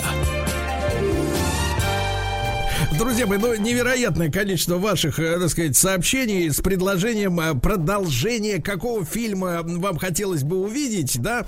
А, дело в том, что Киану Ривз согласился сняться в э, продолжении Константина, который в 2005 году наделал много шума. Действительно, кино классное. А, давайте несколько перечислю буквально и потом к звонкам. Э, 728-7171. Наш WhatsApp, вы тоже знаете, плюс 7967 103 5533. Хотят увидеть «Брат 3» и «Бригаду 3». Ну, была «Бригада 2», я так понимаю, да? А, Вот, а, как-то не было особого восторга. Робот по имени Чапи, а, район номер 9, Гардемарины. А, Алексей Алексеевич, ну не все в курсе, что гардемарины постоянно пополняются. Вот. А, Хотелось бы из Новгорода сообщение переснять, вернее, доснять Тинтобраса фильмы. Надоели короткометражки. Да, Ну, хочется. Это просто, хочется. кстати, Ильич. Тинто Брас снимает, можно так сказать, фигурально. Да, Э, да. Он он и будет снимать, и все, время снимает. Берегись Ищите. автомобиля в, в, так сказать, в виде берегись ее мобиля. Да, вот предлагаю. Давайте Лешу Алексея Владимировича послушаем. А Он что-то отсутствовал последние пару дней. Леш, доброе утро. Доброе утречко, Сергей Валерьевич. Все, в Алексей порядке? Все в порядке? Жив, жив, здоров, нормально, все. А, не, дож- не, не дождутся. Не дожду. не Хорошо. дождутся. Ну вот, смотрите, продолжение какого-то фильма хотелось бы вам увидеть. Ну, Конечно, конечно. У меня даже что-то типа синопсиса есть. Так. Э, берем старый, хороший, добрый фильм «Приключения электроника». Погодите. Так. В общем, смотрите. Они теперь с роботом Федором закорешатся. Не-не-не, во-первых, шеф узнал о существовании стволовых клеток и, так сказать, восстановил Урия. Он вышел из этой жидкого металла, как э, термометр. Вот. Кусь открыл свою бандитскую контору. Так. Он там... э, а электроники, э, Сыроежкин и электроник, э, по- ну, короче, поссорились с профессором. Профессор Так. оказался полным альтруистом, а роботы захотели, так сказать, получше. И, кстати, они, кстати, и продали робопса Форду. Форду, чтобы тот, тот контролировал. так Брат, сказать, маленькое уточнение, они не оба роботы, один из них не робот. А Один, да, один руководящий, а другой решающий. Да, самое-то главное, смотри, самое главное, что один из них состарился, а другой нет. Не, не, стволовые клетки, Серега, ключевой момент. Страшновато, кстати говоря. Я понял. Страшновато. Ну хорошо, да, спасибо большое. Ребят, ваши идеи, значит, какой фильм надо продлить? Да, да, вот, ой, это не из этой оперы, так сказать, это да, это э, не то. не продлить, а снять, снять продолжение. Продолжение. Что-то как-то б- А баня, можно продлить фильм? Он будет медленнее просто идти, да? Давайте, значит, приключения электроника. Действительно, из Самары очень много предложений, да, на эту тему. Вот, рок-н-ролльщик 2, э, значит, значит, давайте Сашу из Прокопьевска послушаем. Александр, доброе утро, добрый день. Да, здравствуйте, Сергей, здравствуйте, Да. Алексей. Прошу. Здрасте. Начнем с Киану, с Киану Ривза начнем. Да. Надо снимать не Константина, а фильм, который принес ему, как, первую, так сказать, большую популярность на гребне волны. М. А снимать дальше, что он постарел, и по Дину Кунцу есть у него такой роман, что-то там э, э, «Огонь в Калифорнии», что ли. И там вот э, есть мужичок, который э, как устроил систему по всему миру, что он э, дает рекомендации, где серферам самые лучшие волны. Вот. Ну а там еще закручен сюжет с другом его. Я Ну, смотрю, вы просто серьезно, будет. серьезно подошли Да, к делу. да. А что-нибудь вот отечественное? А? Отечественное. А отечественно я вообще не понимаю, почему не снимают э, эту, как ее, по Семенову, то вторую часть, где там Штирлиц в Южной Америке, там в Аргентине. Ну это чисто серьезно, Хорошо, действительно. хорошо. Да, да, И хорошо, Машков хорошо. в главной роли, вот. И он Машков. как раз по Вот, вот, возрасту вот, да. Хорошо, хорошо. Спасибо. Давайте, давайте Вячеслава послушаем. Слава, доброе утро. Да. Доброе утро. Есть какая-то потребность надо доснять, как говорится? Да, да. Но у меня, как бы, вот как предыдущий звонящий, я серьезно, потому что для меня очень, причем я был уверен, странно, что действительно продолжения нет, для меня очень глубоко произ- произвел впечатление фильм «Начало» с Леонардо Ди Каприо. Я уверен, что для 90% он прошел незаметно, когда там, да, э, погружается, Да, ты да. погружаешься в сон, чтобы там э, понять, что тебе нужно дальше. Там же девочка, да, могла уже повзрослеть. Как будто я был просто уверен, да, и у тебя единственный определитель во сне это или нет, это волчок, который там э, Мгм. показывает тебе, где ты находишься, в какой реальности, в той или в другой. И я Ну был да. уверен, что начало, потом будет продолжение, окончание. Я думаю, ну вот все, точно будет. И из наших, но, к сожалению, Андрей Краско ушел, и фильм для меня вот из наших произвел большое впечатление. Я остаюсь. Если помните, там Красков Да, да, попадает в кому, а потом Мгм. обратно возвращается в... И вот думаю, Мгм. во, вот эта тема такая интересная, ее опять можно развить еще. Хорошо, Вот- вот хорошо. хватило Вячеслав, бы. спасибо, спасибо. Я думаю, нас слушают продюсеры выдающиеся, не спят. А продолжение фильма «Курьер» из Ростова, где главный герой возвращается из армии, но, правда, в реальности уехал в Израиль. Вот, актер потом Да, вернулся, вырос, вы помните. вырос, да, да, да, вырос, тоже символично. двигается. Тоже Мгм. очень, очень символично. Да, про, значит, э, что еще? Э, Служебного романа продолжение. Ну, мне кажется, кто-то снимал уже подобное что-то, да? Вот. Опять же, приключения э, электроника назад в будущее. Киндзадза. Надо доснять обязательно, как там они туда, обратно сюда, да? А, Буратино стал директором театра и совместно с Базилио и актрисой украл 129 миллионов рублей. Вот, Дима, Дима из. Екатеринбурга предлагает. Вот видите, уже цифры появились конкретные. Давайте Володя из Москвы послушаем. Владимир, доброе утро. Вот какой бы фильм продолжение вы хотели бы увидеть? Привет, ребята. Да. Ну вот Здрасте. хотелось бы э, в нынешних реалиях увидеть, конечно, продолжение фильма «Берегись автомобиля» и посмотреть, как бы э, нынешний герой, всем известный, смотрел бы в глаза, по крайней мере, Максиму Подберезовику. Вот. Это было бы очень, Кто, очень, кто очень кому бы смотрел в глаза, да, скорее, да. А, Ну, хорошо, я- да, я хорошо, думаю, хорошо, хорошо. Спасибо, Володя. А, Гости из будущего про Алису Селезневу с мелофоном. Вот Саша из Камчатки пишет, заказывает уже, заказывает, да. А, Хотелось бы продолжение диалогии на игле увидеть. Э, Дима 44 из Кирова пишет. А, Чапаев жив. Э, Вот как Урал, река Урал не приняла красного командира. Вот видите, как запало в душу, да, что его срезали пулеметной очередью, да. Э, Девчата хочет посмотреть э, Игорь из 48, ему из Петрозаводска, видите, ди- девчата. Давайте Людмилу из Питера послушаем. Люд, доброе утро. А, здравствуйте, Сергей, привет. Да, да. А, ну, значит, вот Кимзадза уже упоминали, вот сразу пришел на ум этот фильм. Почему? Мгм. Потому что хочется, чтобы вот этот э, настоящий русский мужчина, так. да, пошел за спичками и разобрался с цифровизаторами образования. С грифом А вот, и а вот, а вот настоящий не русский, что бы сделал со скрипкой? Они, они русские бы ему помог. Потому А вот что эти- это, это а вот глобальная эти- проблема. Так, а вот эти двое с колокольчиками, они при делах? А, ну, там надо будет посмотреть. Хорошо, хорошо. Говорить. Разобрался, Товарищ, Они хорошо. товарищ Да. Да. Сергей Валерьевич, э, Да, я хотел как по, по поводу Кинзадза, уж э, коль второй раз уже звучит это название, а вы смотрели вообще э, версию мультфильма э, Данелли Кинзадза? Да, да, да, я видел. Да, это замечательно, кстати. Вот кто любит этот фильм, посмотрите, этот мультик, он очень любопытно сделан, неожиданно, да. это Сначала тоже такое- душа не приняла, но потом, э, так сказать, Да, да, да. Нет, ну это Но талантливое смотрите. кино. Да. Из Татарстана, из набережных Челнов, Антон пишет, э, пусть Джон Уик Уика продолжается вечно. Также не хватает пилы 10, 12, 14, 22 части и так далее. А если Бывает, серьезно, да. то с удовольствием посмотрел бы продолжение фильма «Ярость» э, с Брэдом Питом, Фьюри, да, где он командир танка американского. Но у меня такое ощущение сложилось по итогам просмотра, что его там э, как бы грохнули. Э, как же, так сказать, продолжать-то непонятно немножко, да? Потому что вот, э, знаете, с одной стороны, когда фильм кончается на полуслове, так, на вздохе, да, вот непонятно еще, да, это э, сразу возникает подозрение, что продюсеры хотят спекулировать и снимать сиквел, да? А когда фильм закончился полностью, ну все, нет, ничего больше не продлить, да, остается, остается тоже разочарование. Вот как бы так вот снимать, чтобы можно было как бы не ранить душу зрителя, это важно. А да. вот в сериалах даже не думают, как не ранить. Убирают артисты, если не договорились с ними, значит, придумают болезнь какую-то, а потом раз через три месяца договорились, хоп, а он вылечился уже. Да, дальше, ребятушки, Хотя ваши, его хоронили, ваши- понимаете, Смотрите, да. ваше предложение, какой, э, какое продолжение какого вашего любимого фильма вы хотели посмотреть? Потому что в литературе, в литературе вот эта дрянь это существует, вы знаете, да? Э, Где-то в начале 2000-х, по-моему, э, начали так называемые писатели дописывать классику.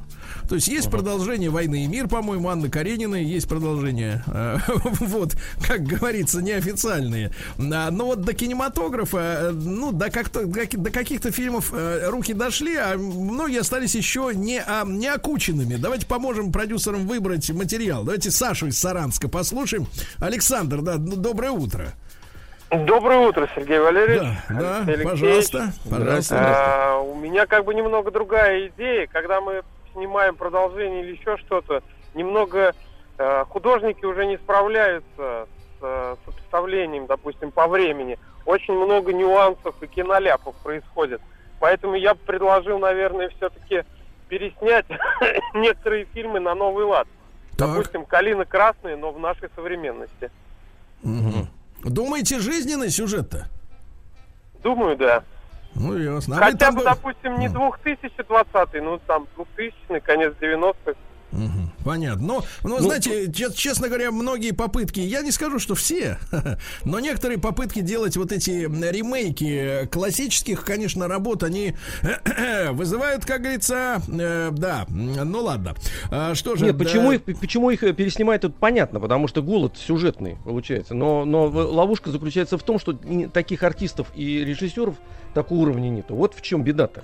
Переснимать Понимаю, и понимаю. продлевать можно все что угодно. Конечно. Продлевать, да, продлевать. Давайте, смотрите, про труса, балбеса и бывалого можно было бы сделать э, в наших, так сказать, реалиях. Э, э, Костя, 42 года, из Мариэл. Мне интересно было посмотреть продолжение фильма «Девчата». А, Кто бы чем зарабатывал на современной лесозаготовке.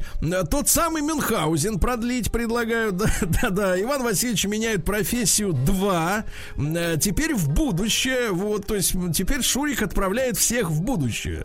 Вот, а не в прошлое. Но тут, конечно, новые технологии, с одной стороны, как бы подспорье. А вот сюжет, как откуда взять? Где у нас, так сказать, сценаристы? Давайте Сережу из Москвы послушаем. Сереж, доброе утро.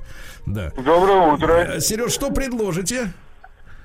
Но в связи со сложившейся обстановкой, вот то, что э, пандемия, конечно, и причем всемирная, хотелось бы, чтобы было продолжение сериалов. Это «Рабыня Изаура» и «Богатые тоже плачут». Тогда все наши мамы, бабушки, дедушки будут спокойно сидеть дома, не нервничать, Да. и меньше пребывать. О, это полезно, кстати говоря, да. да. Ну, это да, надо да, уже да. серии 300 сразу сделать. в Хорошо, хорошо. Значит, хотят что еще увидеть? Белое солнце пустыни, правильно? Гостья из будущего. Дубровский 2 с Михаилом Ефремовым. Вот, хотят увидеть. Но это не скоро, я так понимаю. Сергей Стилавин и его друзья. Ну что ж, товарищи, э, э, это, э, есть потребность э, снять э, продолжение, продолжение полюбившегося фильма, да? Ну вот Киану Ривз осчастливит нас, и, возможно, в следующем году, наверное, да, выйдет фильм «Константин 2», потому что там Константин ведь с кем борется-то? С кем? С Вельзевулом, Алексей Алексеевич, я вам напомню, правильно? Вот, а как бы, как продолжение снимать, такое ощущение у народа, что борьба закончилась, сдались Вельзевулу, вот, а это надо, как сказать, э, поправить. Слушайте, а у вас-то есть какие-то э, пожелания? Вот вы же много смотрите, вы же Вы знаете, я бы, я бы снял, дивана. давайте я пос- Ну. воспользуюсь одной полминутки буквально. Я вот Давайте, вчера давайте. думал, когда эту новость про Киану Ривза увидел, действительно, мне бы очень хотелось «Москва слезам не верит», да. Причем режиссер-то талантливый, и он, кстати, есть. И он с нами, и слава тебе, Господи, и здоровья ему. И вот хотелось бы его именно про- прочтение, так сказать, э, э, этого фильма на новый лад. Мне кажется, это было бы очень интересно. Там была бы и сатира, и горькая правда, и все остальное. Потому что Москва Ну, слезам не не верит. Это. Давайте так, Москва слезам, фильм, да. Москва слезам в оригинале это такой голливудский сценарий, правильно? Потому что Да, не да, зря он да. отмечен Оскаром. Это как бы счастливая Да. история о том, как из, из, из грязи в князи, условно Из говоря. грязи да? в князи, да, да, да. Ну а сейчас-то а куда? вот- Из, из князи в а грязи, ли? Обратно. Давайте, а- давайте так. Итак, Москва слезам не верит. Точка. Обраточка. Да, например. Но, но если серьезно, я бы хотел увидеть, знаешь, продолжение. э, во-первых, э, место встречи изменить нельзя.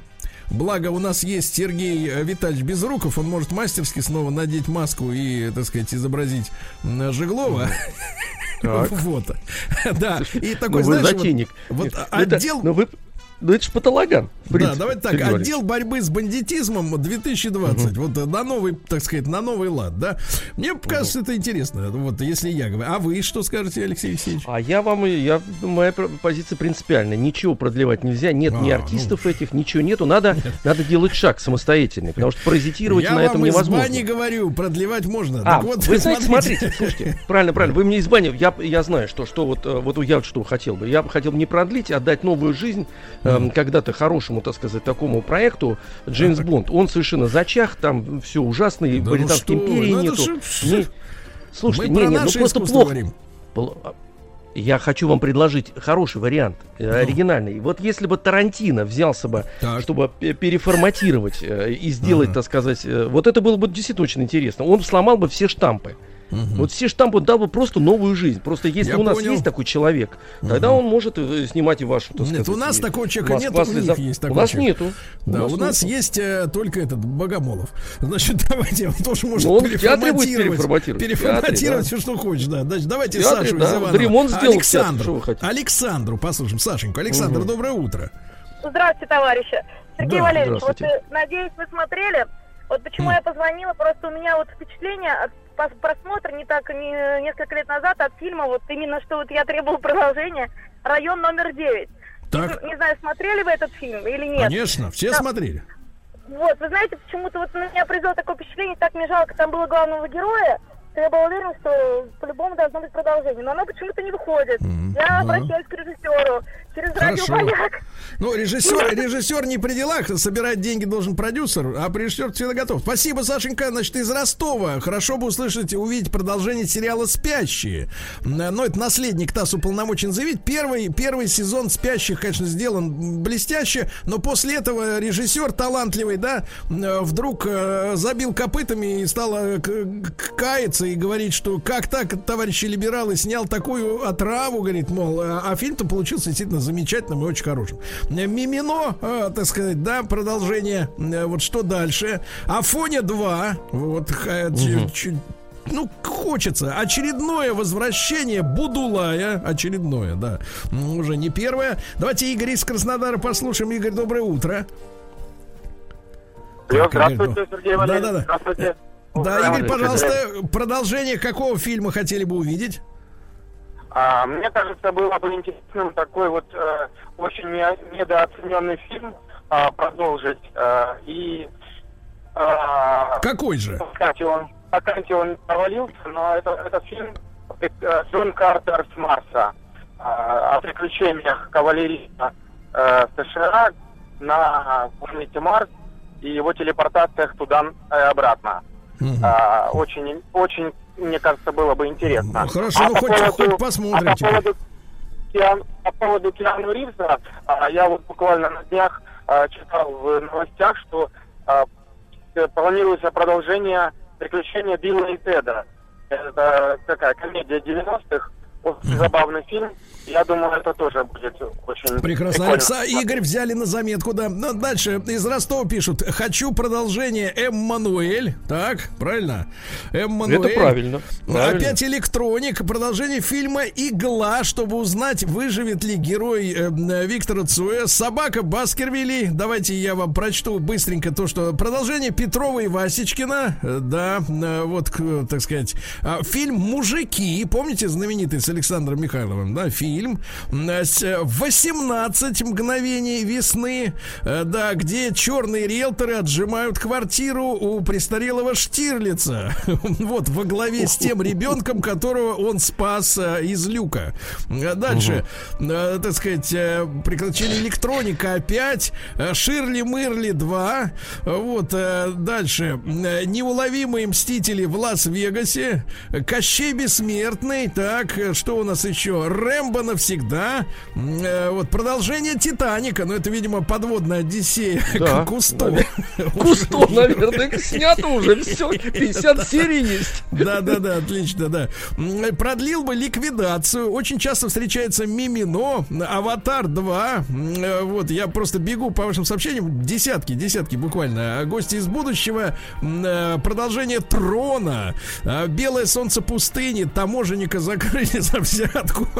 Закрыли. Да. Нет, таможенник уже уплыл на Баркасе. Если вы не видели фильм, посмотрите. Там, в принципе, все закончилось. Слушайте, ну это позитивные, кстати, новости очень, Сергей Валерьевич. Видите, соскучился народ по нашим фильмам, если говорить, ведь в процентном отношении, правда, процентов 80 хотят видеть то, что вот э, с чем они встречались. э, Да, даже в конечно, переделанном никто варианте. не хочет Хоч- продолжать хочется. того, с чем не встречались. Это логично. Не, не, нет, слушайте, ну, ну это хоро, хороший Да. фильм. Вы А называйте сами, пишут, просто э, название сами по передайте, себе уже. передайте Вячеславу вашему кровососу, что продолжение фильма «Начало» выходит в этом сентябре.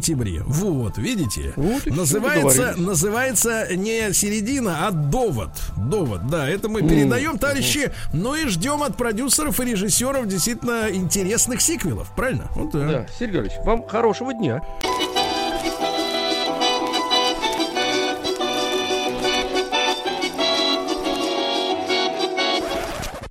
Конфетки-бараночки. Друзья мои, ну что же, а, очередное теоретическое за- занятие у нас сегодня будет с историком русской кухни, писателем Павлом Сюткиным. Павел, доброе утро. Доброе утро, друзья. Да, и сегодня у нас тема, ну, невероятно, как говорится, для взрослого человека, благодатная для мужчин, которые, может быть, проснулись и уже устали. Вот, к середине недели. Потому что сегодня мы будем говорить с Павлом Сюткиным о русских напитках, друзья мои. Да, русские напитки. Павел, но давайте очертим, как говорится, круг, за который мы не будем заступать. Какие конкретно напитки, какого, вернее, рода мы сегодня рассмотрим? А, Ну, я думаю, что мы остановимся все-таки не на а, водке, да, которая вроде как ассоциируется как главный русский напиток. Вот, тем более, что мы уже, в общем, про алкогольные напитки так уже э, говорили порой в наших передачах, программах. А поговорим сегодня о э, несколько более забытых вещах. Вот, например, мед, да, например, а, водицы, шиповки, а, чехирь, чехирь, который мы читаем часто в романах, там сказать, про а, там войну как где-нибудь, да, вот э, до 19 века, как русские офицеры его заваривали. Вот, вот, вот и попытаемся понять, что Я- же это э, такое. Павел, наверняка вы, наверняка вы по долгу службы, да и по призванию э, знакомы с э, людьми в разных э, областях кухонного, так сказать, искусства, да, которые э, возобновляют, э, может быть, на новый лад и, и, так сказать, вот те, те древние рецепты. Я несколько лет назад вот у нас в рамках сельскохозяйственного нашего проекта радийного а, мы с моим товарищем Рустам Ивановичем посетили в Краснодаре одного местного, э, так сказать, товарища замечательного. Он построил целый подвал под своим домом специально для производства всяких вот э, напитков и более-менее приличных и, так сказать, известных, вернее, и неизвестных. И вот в одной из бочек у него как раз там э, стоял мед. И он сказал, что надо, чтобы стоял еще два года, потому что мы э, рвались попробовать, он нам э, не позволил. Вот, но он сказал следующее, что это, ребята, не имеет никакого отношения к медовухе, а что он как раз вот воскресить попытался рецепт древнерусского как раз меда, который по усам тек, да, а в рот не попал. Вот, и я так понимаю, что это какой-то совершенно особенный, специфический, так сказать, э, напиток. А, ну, совершенно верно. Вот ваш товарищ был очень прав, что не дал вам да, попробовать его раньше времени. Вот. А, на самом деле, конечно, действительно, все мы э, в школе читали эту сказку насчет по усам текло и в рот не попало, и а, совершенно не понимали, да, мед пиво пил, да, и что, а что, как его можно пить, да, он же густой в банке, вот в шкафу ну, да. лежит, да, а водой его развестить, ну, тоже какая-то фигня получается, ничего хорошего из этого, вот, ну, а учителя стеснялись, видимо, рассказать, что почему-то каждая наша сказка российская оканчивается, так сказать, пьянством. А, что за мед? Э, да. о, чем, о чем речь шла. Значит, действительно, это один из ну, самых, наверное, старых наших напитков. Э, как делался? Брался действительно мед, разводился немножко водой, ну, фактически, вот жидкий мед.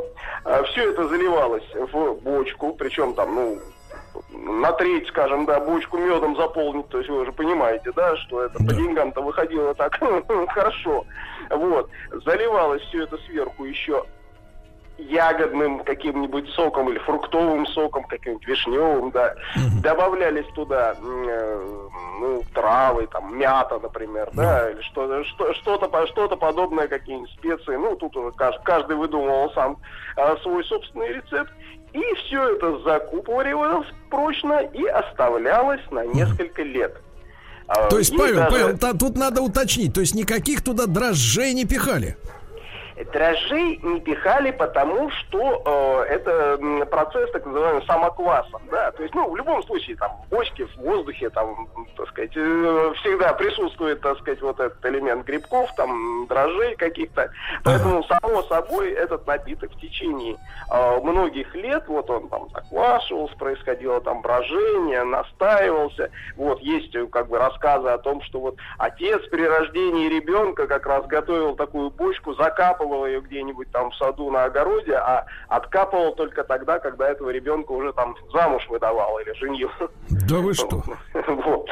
То есть вы представляете, это так, знаете, сродни такому коньяку хорошему вполне возможно получалось. Так.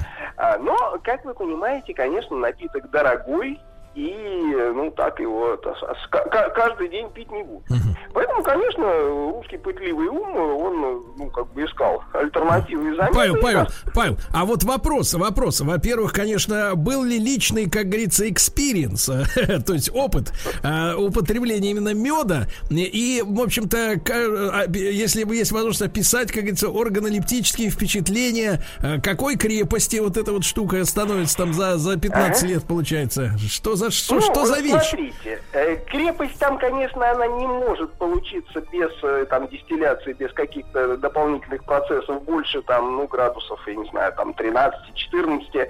а, вот, то есть это как бы физически невозможно, да? Вот, что касается характера этого напитка, то, а, ну, можно только догадываться, да, то есть сейчас вы правильно говорите, только восстанавливают, пытаются восстановить этот старинный мед. Угу. У нас есть напиток медовуха, да? Ну да. Это, это совсем, так сказать, другое, да? о, нем, о нем расскажем. А вот сегодня, вот мне доводилось, например, пробовать вот в той же, в, в, Суздале в том же, э, там действительно местные энтузиасты, вот люди, которые занимаются там, так сказать, вот, туризмом, да, общественным питанием, вот Игорь Кехтер, мой хороший знакомый, он э, действительно восстановил вот это производство старинного меда. Он выдерживает его, правда, три года. Ну, как бы не, не так уж сильно, да, не десятилетия, ну, тут, сами понимаете, в нашей жизни не удержаться. Времени нету, да, надо пить. И вот э, он действительно выдерживает, разливает его потом в бутылки большие из-под шампанского. Вот, Так. все делает, так сказать, культурно, там вот сверху там фольга, закручивается Ну да, проволочка, да, так сказать, этикетками. Он их поставляет здесь в Москву, да, там какие-то рестораны делает. Что за напиток получается? Ну, по сути дела, действительно, что-то сродни вот так по внешнему виду шампанского. Вот, ну, немножко цвет такой более ме- медовый. Вот, э, крепости в нем, ну, не сильно много, да, ну, как я и сказал, там, градусов 10-12 максимум. А, Вот, э, я вот всегда э, слышал э, каждый раз, э, как мне рассказывают про медовуху, тем более вспоминают, вот, и выпьешь, и, значит, вот голова чистая, а вот ноги отказывают, не, не, не, из-за стола не выйдешь, как рассказывают всякие там туристы. Вот никогда у меня не было этого эффекта. Я, конечно, не пил ее ведрами, но как-то, А вот, это Павел. Павел, а по вкусу это вот что, ближе к чему? Как это, на что это похоже? Э, По вкусу такое сладенькое шампанское, но все-таки вот эта сладость, она не, знаете, такая примитивная, да, вот химическая, а ты чувствуешь некую глубину этого вкуса. Да, то есть вот, ты понимаешь, что там он играет оттенками какими-то, да, вот э, благо- благородно то, что такое слово. Павел, а в, ны- в нынешних условиях, вот при том, что действительно там минимум три года надо выдерживать, и потом штучное производство, и так, если не секрет, в районе какой суммы может быть цена за такую бутылку сегодня? Вот, э, я вот, э, ну, это было не сегодня, да, ну, скажем, по-моему, года полтора назад, что-то в районе 600-700 рублей за бутылку получалось. Вот, то есть, ну, в общем, так, на уровне, да, на Понимаю. уровне, ну, не самого дорогого импортного шампанского, ну, какого-нибудь итальянского просекко, вполне себе. Ну, понятно. Э, вот. Так что тоже напиток, конечно, не- для каждого дня, вот, но тем не менее, тем не менее. Так Вот, врачи, так врачи не рекомендуют каждый день. Павел. А, Да, да, да. Э, Ну, врачи. Я, я всегда говорил, до, до 50 лет я всегда говорил, что врачи врут, и печени никакой на самом деле нет. Вот, это выдумка врачей, чтобы выкачивать из нас деньги. Но потом, к сожалению, Потом? наступи- наступило осознание, что она есть. Все-таки. Да.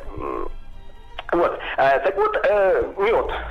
Да. А, естественно, напиток дорогой, ну, как-то народ, естественно, пытался все-таки, все-таки достичь того же эффекта, но меньшими средствами.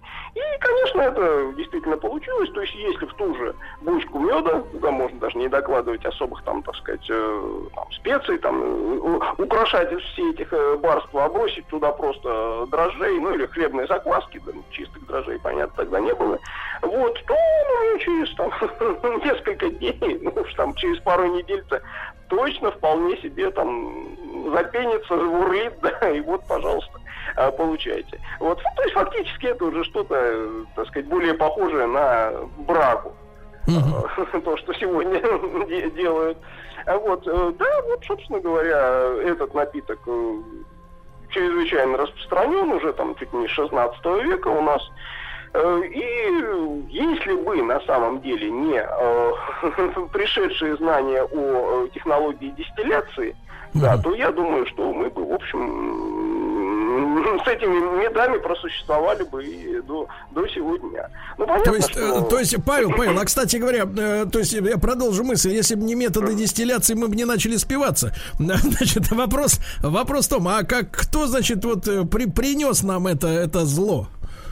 Э, Мед или дистилляцию? Дистилляцию, дистилляцию, да. Э, Ну, точно, конечно, это неизвестно. То есть сама технология, она возникает э, еще, так сказать, в Аравии, да, там чуть не в девятом веке постепенно там знания приходят в Европу, вот. Ну, а к нам, по всей видимости, попало из Польши, вот, ну, в любом случае, отку- откуда-то с Запада. И, собственно, мы уже видим, что уже в начале самого 16 века уже первые там песцовые там монастырские книги вот упоминают уже вот это самое гнать вино зеленое, вино горячее, да. Вот. Ну, вино, вино это имеется в виду не виноградное, а у нас Ну да. термином вино обозначалось вот это та, та самая. Так, так прямо и писали, гнать вино зеленое. Да, да, да. Отсюда, кстати, видимо, и зеленый змей. Э, Павел, Павел, да-да, а возвращаясь, возвращаясь э, к нынешней медовухе, да, которая, ну, в общем-то, в промышленных масштабах уже и там и в оптовых магазинах она есть, и, и в Суздале в том же продается э, достаточно по, по гуманным, как говорится, ценам. А насколько эта рецептура, она испорчена, вот именно технологии, насколько она, поскольку ведь она еще и долго хранится в этих бутылках, да, пластмассовых, насколько это далеко от оригинала? Ну, э, скажем сразу, что никакого оригинала нет. То есть, что такое медовуха? Откуда она возникает? Это вот, собственно, тот самый, да, мед вот, э, ускор- ускоренного производства, да, ну, э, просто не просто мед, а еще э, сделанный с сахаром, да, для экономии, да, то есть сахарный раствор, да, чуть-чуть там меда добавляется для цвета и запаха, да, и все это просто сбраживается, процеживается, и вот получается. То есть какой-то особой технологии здесь ну, там, утвержденные веками, да, э, конечно, конечно же нет. Собственно, и сам термин медовуха у нас появляется, ну, где-то в конце э, 19 начале 20 века, именно тогда, когда сахар становится э, уже доступным, да, то есть его промышленное производство вот этого свекольного сахара, э, оно ну, делает его вполне подъемным для э, крестьянского хозяйства, вот, и э, мо- мо- можно, собственно, ну, деш- дешевле меда делать. делать. Ну, тогда-то, так сказать, и наступает массовое домашнее производство этой медовухи. А, дальше. Павел, остается- Павел, ну вы, но вы вот так вот, соответственно, отбросили, отбросили такие, э, значит, э, свойства медовухи, как от, отнятие ног э, за столом, да, за столом. Вот, Но в принципе, да, этим. но у вас, Ну, видимо, как? вот, видимо, это происходило до обнаружения печени. Да, но дело в том, что, конечно, напитки, каждый понимает, да, если есть сахар, да, там сухое вино, полусладкое, да, чем больше сахара, тем больше вот этих вот последствий для головной боли и для следующего э, дня, который вычеркнут из жизни. Потому что я честно скажу, я единственный раз вот дал слабину и помню как-то вот как раз после вояжа в Суздаль, значит, э, при, пригубил этого дела. Я скажу так, следующий день просто был вычеркнут из жизни. Это было страдание. Страдание, потому что вот эти сахара, которые попадают в кровь и начинают там гоняться туда-сюда, это просто кошмар какой-то. Ужас. Вот. Поэтому Ну, я... на любителя, на любителя. Да, да, ужас. Да. Вот. А Сегодня, да, вы правильно говорите еще, что продается, так сказать, масса этой медовухи э, уже промышленного производства. И, собственно, это началось еще в эм, 70-е годы, конец 60-х, начало 70-х год 20 века уже здесь у нас э, при Советском Союзе, когда вот было сделан, э, разработан маршрут «Золотое кольцо», и под это дело вот многие города этого Золотого кольца, в том числе и Суздаль, там массовая там э, реконструкция всего там э, всех исторических объектов прохо- проходило строительство даже ресторанов э, вот в таком старинном э, виде, да, даже в литературной газете в свое время был м, такой, знаете, спор историков и э, тех, кто э, реставраторов, да, хранителей этого, э, реставрация или ресторация назывался он, когда в, митрополитчих палатах там открыли ре- ресторан. Вот. А, так вот тогда же в Суздале был построен завод, э, который производил медовуху. Вот он, собственно говоря, этим занимается до сих пор. Сегодня на медовуху уже принят ГОСТ, государственный стандарт, на этот медовый напиток, то есть крепость его должна быть до 8 градусов. Вот, э, но одновременно в медовухе в Суздале производится эта медовуха и просто вот кустарным способом, то есть если вы приедете в город, увидите на там центральном, так сказать, рыночной площади, да, вот все эти многочисленные ларьки, то чаще всего там именно вот такая какая-то домашняя медовуха, ну а Да. качеством Павел, Павел, а этот, э, разговор. этот напиток э, в нашей истории, это все-таки был, как говорится, напиток выходного дня или, в общем-то, и ежедневного, так сказать, как у вас сложилось впечатление? Э, Ну, скажем так, что если мы говорим все-таки о истории древней, то, конечно, э, это, ну, скорее праздничное, да, то есть, э, как мы говорим, что мед все-таки достаточно дорог. Вообще говоря, ну, в обычной крестьянской жизни это время на то, чтобы сильно выпивать, его просто не было. По сути дела, да, работа с утра до вечера нескончаемая, поэтому, э, конечно, все эти напитки, они в основном такие праздничные, да, где-то там на Рождество, на Пасху, там, на какие-то там престольные праздники, именины, ну, вот сколько их там за год будет, ну, там, десяток-два максимум. Вот, поэтому тут а- а- осо- особенно, конечно, не разгуляешься. Вот, а город, э, где, в общем, народ, э, ну, скажем так, более фривольно себя э, чувствовал и вел себя, он, конечно, от этих таких домостроевских напитков типа, типа медовухи, он давным-давно ушел, там все было проще, дешевле с нашим обычным привычным алкоголем. Ну да, да, понимаю. А, э, Павел, тогда э, после, э, так сказать, медовухи и меда, к чему мы приступим с вами сегодня? Мы, мы приступим к абсолютно совершенно забытой вещи, которая это водицы, шиповки, вот боюсь, брусничная вода мне не наделала вреда. Вы помните, герой Пушкина, так сказать, а чего это она там вреда должна наделать? И что за вода вообще? Вот со всем этим делом мы попытаемся, попытаемся на самом деле разобраться, поймем, что э, по сути дела это был э, вариант русского шампанского, вот, который, да, ушел и, и, и уже не найти.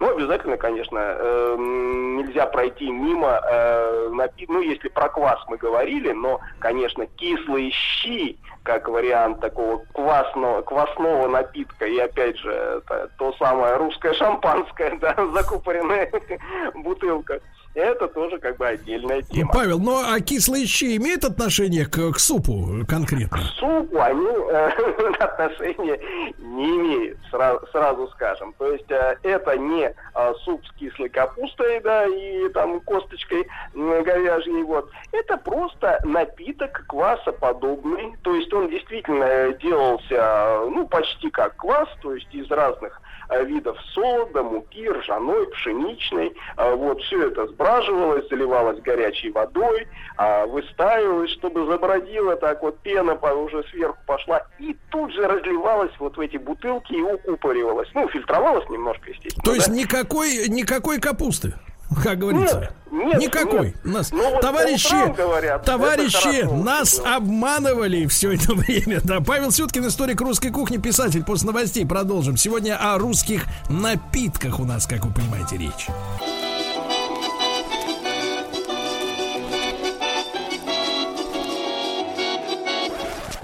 Конфетки-бараночки. Итак, друзья мои, Павел Сюткин, историк русской кухни, писатель, э, страждущим, сегодня рассказывает о настоящих русских напитках. Мы уже поняли, что кислые щи это не суп, правильно, Павел? Нет, нет, как это Не суп.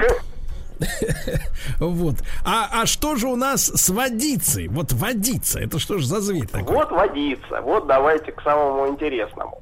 А, смотрите, э, можно, э, может быть, некоторые читали, у Гелеровского прекрасная сцена была описана, а, ну, из прошлой то еще, ну, так сказать, жизни там середины 19 века, а, в бане главный герой сидит, э, значит, и вдруг выходит Денис Васильевич Давыдов. Садится Да. рядом, накинув простыню, простыню, подсел. С легким паром, ваше превосходительство, не угодно ли брусничной, ароматная? А ты не боишься, спрашивает он. Вот Пушкин-то о ней как говорит. Боюсь, брусничная вода мне не наделала вреда. А от того и пил он ее с араком. Ну, водкой, то есть, да? А, вот. Денис Васильевич мигнул, банщик тут же несет уже две бутылки пшеничной, брусничной воды и бутылку арака. И начал Денис Васильевич наливать себе и нам полстакана воды, полстакана арака. Пробую, вкусно. Стихи какие-то читал. Уж не помню, как и домой дошел. Вот, э, вот она, что же такое брусничная вода и почему э, вреда могла наделать. На самом деле это просто э, настой. Э, бралась э, бочка воды, Ну, лучше, если ее кипятили, но это было далеко не всегда, естественно, в тех условиях. А так вот просто речной холо- холодной колодезной воды. Туда насыпалось еще, там, я не знаю, пару ведер этой брусники. Просто ягода, ни, никто ее там не перетирал, там не давил, нет. И отправлялось все это в погреб. Там на недели две настаивалось, и вот получалась на самом деле достаточно вкусная штука. Э, то есть, э, действительно, вот этот сок э, ягодный, он медленно-медленно проникал из ягоды в воду, насыщал ее, делал. Ну, э, как вы понимаете, была э, проблема с чистотой и санитарией. Поскольку э, градусов там не было, никакого брожения в холоде не происходило, то, в общем, всегда возникала ве- ве- вероятность того, что как бы желудочных расстройств после этой э, водички. Э, Вот. Чего, собственно говоря, э, наш великий поэт и боялся и предупреждал нас об этом.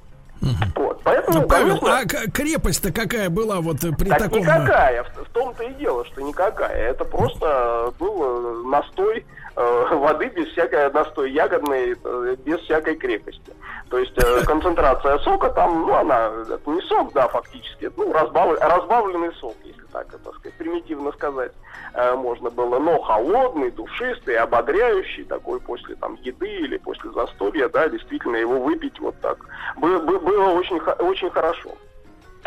Ну, дальше, естественно, наш пытливый ум, он не мог остановиться на том, что это просто сок, э, да, и э, пошли эксперименты. Эксперименты шли двумя путями. Первый это, а, а не добавить ли туда просто водки, А, вот как, собственно говоря, Де- Денис Васильевич Давыдов нам ярко продемонстрировал это. Вот, э, ну, причем можно было добавить, ну, конечно, не в той концентрации 50 на 50, как они употребляли в бане, вот, а, конечно, поменьше, ну, так, чтобы делать там, ну, 6, 7, 8, 10 градусов. Вот так, Павел, такое. ну это что-то типа джин-тоника по-нашему. Ну, по сути, да, что-то такое, да. Уже получалось а, просто, если а- а разбавить соком водку, да, ну вот примерно так оно получится.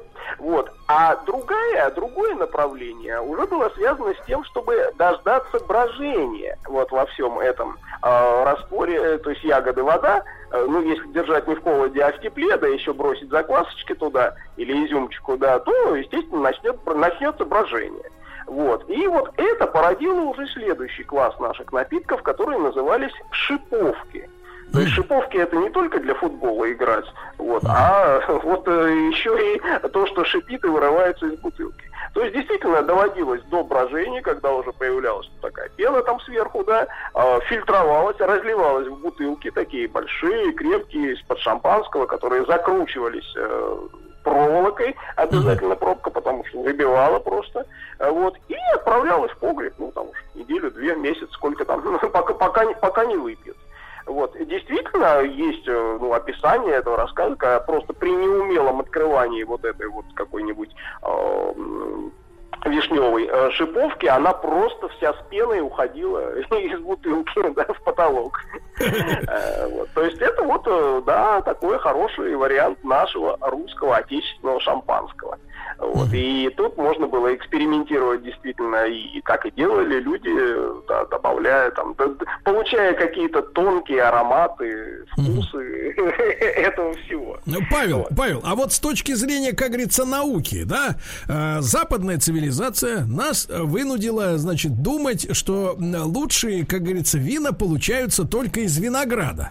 Ну, который у них растет, а у нас-то он, извините, не растет, да? Но вот с вашей точки зрения, как говорится, с научной, если брать, то качество спиртов и вообще, в принципе, э, так сказать, продукта, полученного из винограда, например, или вот, как вы говорите, из смородины там или из вишни, э, вот, они насколько принципиально, так сказать, по качеству уступают э, европейской, так сказать, традиции?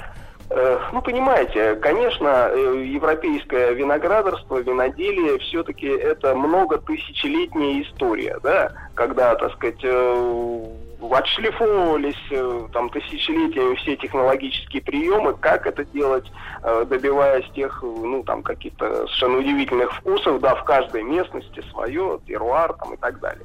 Конечно, у нас этого ничего не было. Вот, собственно, у нас и про пиво варенье многие специалисты, да, сравнивая с Германией, говорят, что да, у нас замечательное пиво готовили, но у нас абсолютно не было никакого стандарта на это пиво в 19 веке. В отличие от той же Германии, где уже там с 16 века там своего рода там пивной кодекс существовал, Ну да, да. э, как бы ни вправо, ни вправо, ни влево. А, Вот. А Поэтому, конечно, все эти э, вина на там, ягодах, э, там, фруктах, все это, это, конечно, все-таки варианты такой э, браги, да, то есть без особой очистки, без, ну, там, профильтровали, да, чтобы косточки там убрать, да, и шелуху. Вот. Ну, по сути дела, конечно, это м, требовало хорошего такого недюжинного российского здоровья. Хотя, с другой стороны, мы понимаем, что в, на- в нашем климате, да, ну, как бы любой алкоголь, он определенную пользу приносит. Ну, то, то есть вы вот упомянули здоровье требует, да, то есть фактически получается виноградные вина, это да, для тех, кто слаб телом. Вот. А, например, вишневые или сливовые, это, как говорится, для крепышей. Я вам приведу еще и арбузные вина. Арбузные? Да. Делали, делали и такое, да. Так что у нас э, фан- фантазия на самом деле играла ого-го. И, конечно, если арбузная это была еще какая-то экзотика, то уж из яблок-то это самое, что ни на есть, э, насущная необходимость. А, причем э, именно вот так получилось, что э, напиток этот под названием чихирь, чихирь, да, вот, а он развился как раз больше на юге, хотя вроде яблоки у нас здесь растут в средней полосе, вот, но это вот почитаем любые романы о там наших там военных, да, Пикуля, да, вот эти походы на Кавказ, э, вот везде офицеры садятся, да, и э, вечерком там кружечку чихиря. А, что это, что это такое?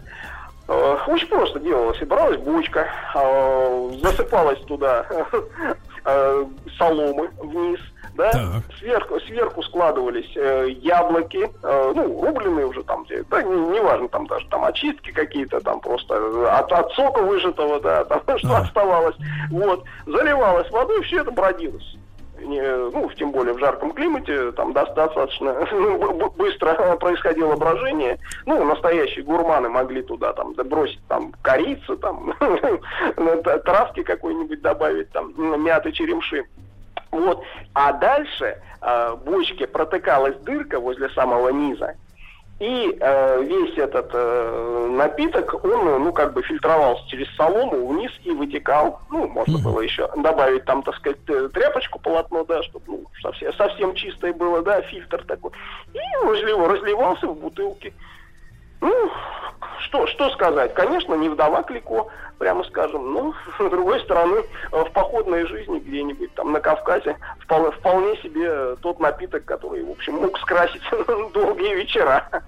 То есть это получается, получается, Павел, такой весь фарш в одном, э, в одной бочке, да, там и система фильтрации, и брожения, то есть остается только сделать дырку и уже слить готовое, Да, так да, сказать. ну, это что ж, походный вариант, э, самый, в общем, нормальный, нормальный подход. к этому. А уточню, уточню по крепости вот это вот зелье-то оно э, сколько? Чихирь. Понимаете, любая брага, любое в отсутствии, скажем, дистилляции, там больше 12% у- практически невозможно получить. Очень алкоголя. гуманно. Очень гуманно, так сказать, да. Как говорится, как говорится, да, не шарахнет. Вот, Павел, ну огромное спасибо за сегодняшний рассказ. Э, Вот, мы будем ожидать возрож- возрождения меда, да, именно меда как дорогого и напитка для особых случаев, э, вот, так сказать, гуманного. Э, Павел Сюткин, историк русской кухни, писатель с нами сегодня. Мы прощаемся с Павлом до понедельника, когда в подмосковных... Нет, не до понедельника. А, Павел, Павел в отпуск. В отпуск, Павел, понимаю, понимаю. Э, Судя по всему, это были приступы тревоги. Что? Страха, синдром паники. Могу прописать успокоительное. Эй, взгляни на меня. Я что, на паникюра похож? Ну, так. Я так похож сразу. на паникюра? Стыдиться вам нечего, любой невропат... Тебя что, выперли с ветеринарных курсов? У меня был инфаркт. кардиограмма не подтверждает. Мужчина. Руководство по эксплуатации. Ну что же, дорогие друзья, возвращается в нашу теплую семью наш блудный доктор. Здравствуйте, Анатолий Да, Яковлевич. да, папа. Вы знаете, нам сегодня Да. с вами никто не помешает разговаривать тет-а-тет, потому что ваш адвокат Владуля уехал на далекие моря. Да, и вот мы один на один здесь в студии, в Да виртуальной, вы естественно. Мне уже Да. А, бойся, бойся. Значит, Анатолий Яковлевич э, неделю назад без уважительной причины отсутствовал. Вы знаете, у него есть такой метод э, врачевания, как э, тет-а-тет при помощи его чудодейственного эликсира. Я так понимаю, вы выезжали кли- к клиентке на дом. Ну что вы, как вам не стыдно? Как вам не Совершенно не стыдно. Это вам должно быть стыдно за то, что вы тут устраиваете, понимаешь? Ну Вы громко, громко, громко фантазируете, друг мой, громко фантазируете. Надо, не стесняйся этих аллюзий. Значит, смотрите, сегодня мы начнем сразу с места в карьер или будем опять вспоминать полпередачи, то, что было раньше? Пол, конечно, конечно, будем вспоминать, спрашивайте. Ну, я заявлю тогда как тему. будто вы что-то помните. Да, заявлю, ну, конечно. говорите, как будто вы все помните и хотите продолжить. Нет, Да, заявлю тему. Заявлю тему, которую сегодня обозначил наш доктор Эликсир. Тема такая. Достаточно хорошая мать. Достаточно. Звучит э, очень поэтично. Можно снять даже такую драму э, кинематографическую на эту тему. Да. Так, ну что, начнем? Да, мы Давайте. в прошлый раз, а, я надеюсь, вы помните, остановились на том, что потребности ребенка интерпретируются родителем. Что младенческий крик получает интерпретацию от матери. Хочет ли он кушать, устал ли он, болит ли у него животик, злится ли он, или ему просто страшно. И эти интерпретации, как правило, очень точные. И это вызывает удивление и восхищение, как точно мать может слышать младенца. Но иногда, когда мать отчуждена от ребенка или находится в депрессии, она не способна адекватно интерпретировать. Интерпретирует не точно или очень отстраненно. Об этом мы в прошлой, в прошлой передаче говорили. И следы этих интерпретаций затем влияют на все наши отношения с миром. Это влияет на то, каких реакций от мира мы ждем, как мы ожидаем, что нас будут воспринимать, как на нас будут реагировать, как, а, как нам кажется, нас будут слушать или как нас будут любить. А вот то, как на нас реагировали, и те, те- первые отношения, которые были, та первая любовь, скажем так, которая была, она потом отражается э, на всех оставшихся отношениях, которые у нас будут дальше.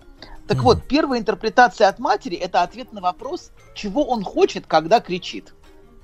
Хочет ли он кушать, хочет ли он, э, значит, э, а, кричать, это тоже может быть. Так вот, таким образом, она этот крик очеловечивает и придает или приписывает ему определенное значение внутри человеческой речи. Она как бы наделяет его человеческим смыслом, этот крик. И прежде чем говорить об интерпретации дальше, я решил сделать небольшое отступление, которое может быть полезным. Ну, Мы на пару поговорим передач, да, примерно? Да, да, примерно, примерно. примерно. В любом случае, в студию мы пока не вернулись, о любви говорить не можем. Вот, Нет. так что, да, но я, у меня уже фильм, фильмов 25, э, которые необходимо обсудить. Вот, Так так, вы что начинайте уже, буду вас- начинайте уже. не-не, буду вас развлекать пока историями про мать. Вот. И прежде чем говорить об интерпретации дальше, значит, мы сегодня поговорим вот о, о понятии, которое ввел Винникот «достаточно хорошая мать». Это, собственно, его понятие «гутен Мазур». Вот. Этим он хотел подчеркнуть, что младенец нуждается не в идеальной матери, а в матери, которая будет просто достаточно хорошей. Достаточной для того, чтобы обеспечить отсутствие срывов и катастрофических провалов в развитии младенца. Скажем больше, если бы в мире вообще могла существовать идеальная мать, которая, конечно, не бывает в мире, а, и которая способна в совершенстве подстроиться под все потребности младенца, то с точки зрения Винникота это стало бы катастрофой. И дети вырастали бы совершенно неспособными отличить фантазию от реальности. Ну, то есть, то есть вырастали бы безумными. Скажите, Вот. пожалуйста, а в этой связи, Да. Анатолий Яковлевич, а могла бы помочь нам робо-мать, которая могла бы подстраиваться под, э, так сказать, соответствие идеала, например, на 90% или на 83%? Человеку нужен человек. Да, определенно нужен человек. Да. Так. И поэтому никакой, никакой робот не может заменить, э, заменить нам а, другого человека, которая, а, да, которая, собственно, нас и а, растит, и первые встречи с другим человеком, а не с механизированными функциями. Да. Э, Нам нужен, нам нужен именно тот, кто будет нас видеть, тот, кто будет нас слышать, тот, э, тот, в ком мы будем отражаться как, как люди. И Ну, это, говорят, конечно, вот, э, говорят, вот в современных моделях, цена которых начинается от 130 тысяч, э, там достаточно хорошие установлены микрофоны и камеры в глазах. No, no comments. Ладно, продолжаем. Я сначала хотел назвать тему «Достаточно хороший родитель». Но потом подумал, что стоило бы немного минимизировать, ну, уменьшить, может быть, не, не совсем убрать, но уменьшить использование этого слова в наших передачах. Потому что слово «родитель» — это, вообще говоря, языковая абстракция, которая ни рыба, ни мясо. В психике у нас существует отец и мать, и нет никаких абстрактных родителей или какого-то совершенно бесполого родителя. В психике все очень четко и очень четкое А разделение. в этой связи не могу не спросить, а что произойдет вот с европейскими детьми, которые потом станут подростками и взрослыми, для которых законодательно закреплено понятие родитель один и родитель два? Я не знаю, но мы сможем это увидеть. Это будет на наших глазах все происходить. Так что у нас все шансы, все шансы увидеть последствия этих странных развлечений, вот, которые... а, Но это никак не отменяет того, что в психи... видите, вы можете что угодно вводить. Вы можете назвать э, родителя, я не знаю, а, инопланетянином. Вот, но это не отменяет того, что в психике есть отец и есть мать. Ну, внутри нас, в нашем, и в нашем бессознательном уж точно. Там а слушателям нашим, родителя. э, Анатолий, слушателям может показаться, что вы, сужая, э, значит, вот э, спектр, да, и из родителей вычленяя лишь мать, э, о чем свидетельствует название нашей сегодняшней программы, как бы снимаете некую ответственность с отца. А многие женщины, которые нас слышат, они скажут, отец также ответственен за воспитание ребенка, как и мать. Без сомнения. Эту тварь нужно прищучить, тварь, именуемую отцом. Но мы к этому приступим чуть позже. Не торопитесь. Пока нам нужно поговорить о матери, потому что в отношениях с младенцем, конечно же, функция отца, а, она скорее, как считает Винникот, скорее дублирует материнские, чем выполняет чисто отцовские функции. Именно в отношениях с младенцем. Вот. Он скорее становится, с точки зрения Винникота, матерью номер два. Вот. А в, в отношениях с младенцем. Так вот, а, значит, а, а, с моей точки зрения, родители, родители, это вообще несуществующее обобщение, которое скорее мешает, чем помогает нам понимать. В реальности, конечно, есть мать и отец. Да, отцы и матери бывают очень разные. А, очень разные. Бывают хорошие, бывают не очень.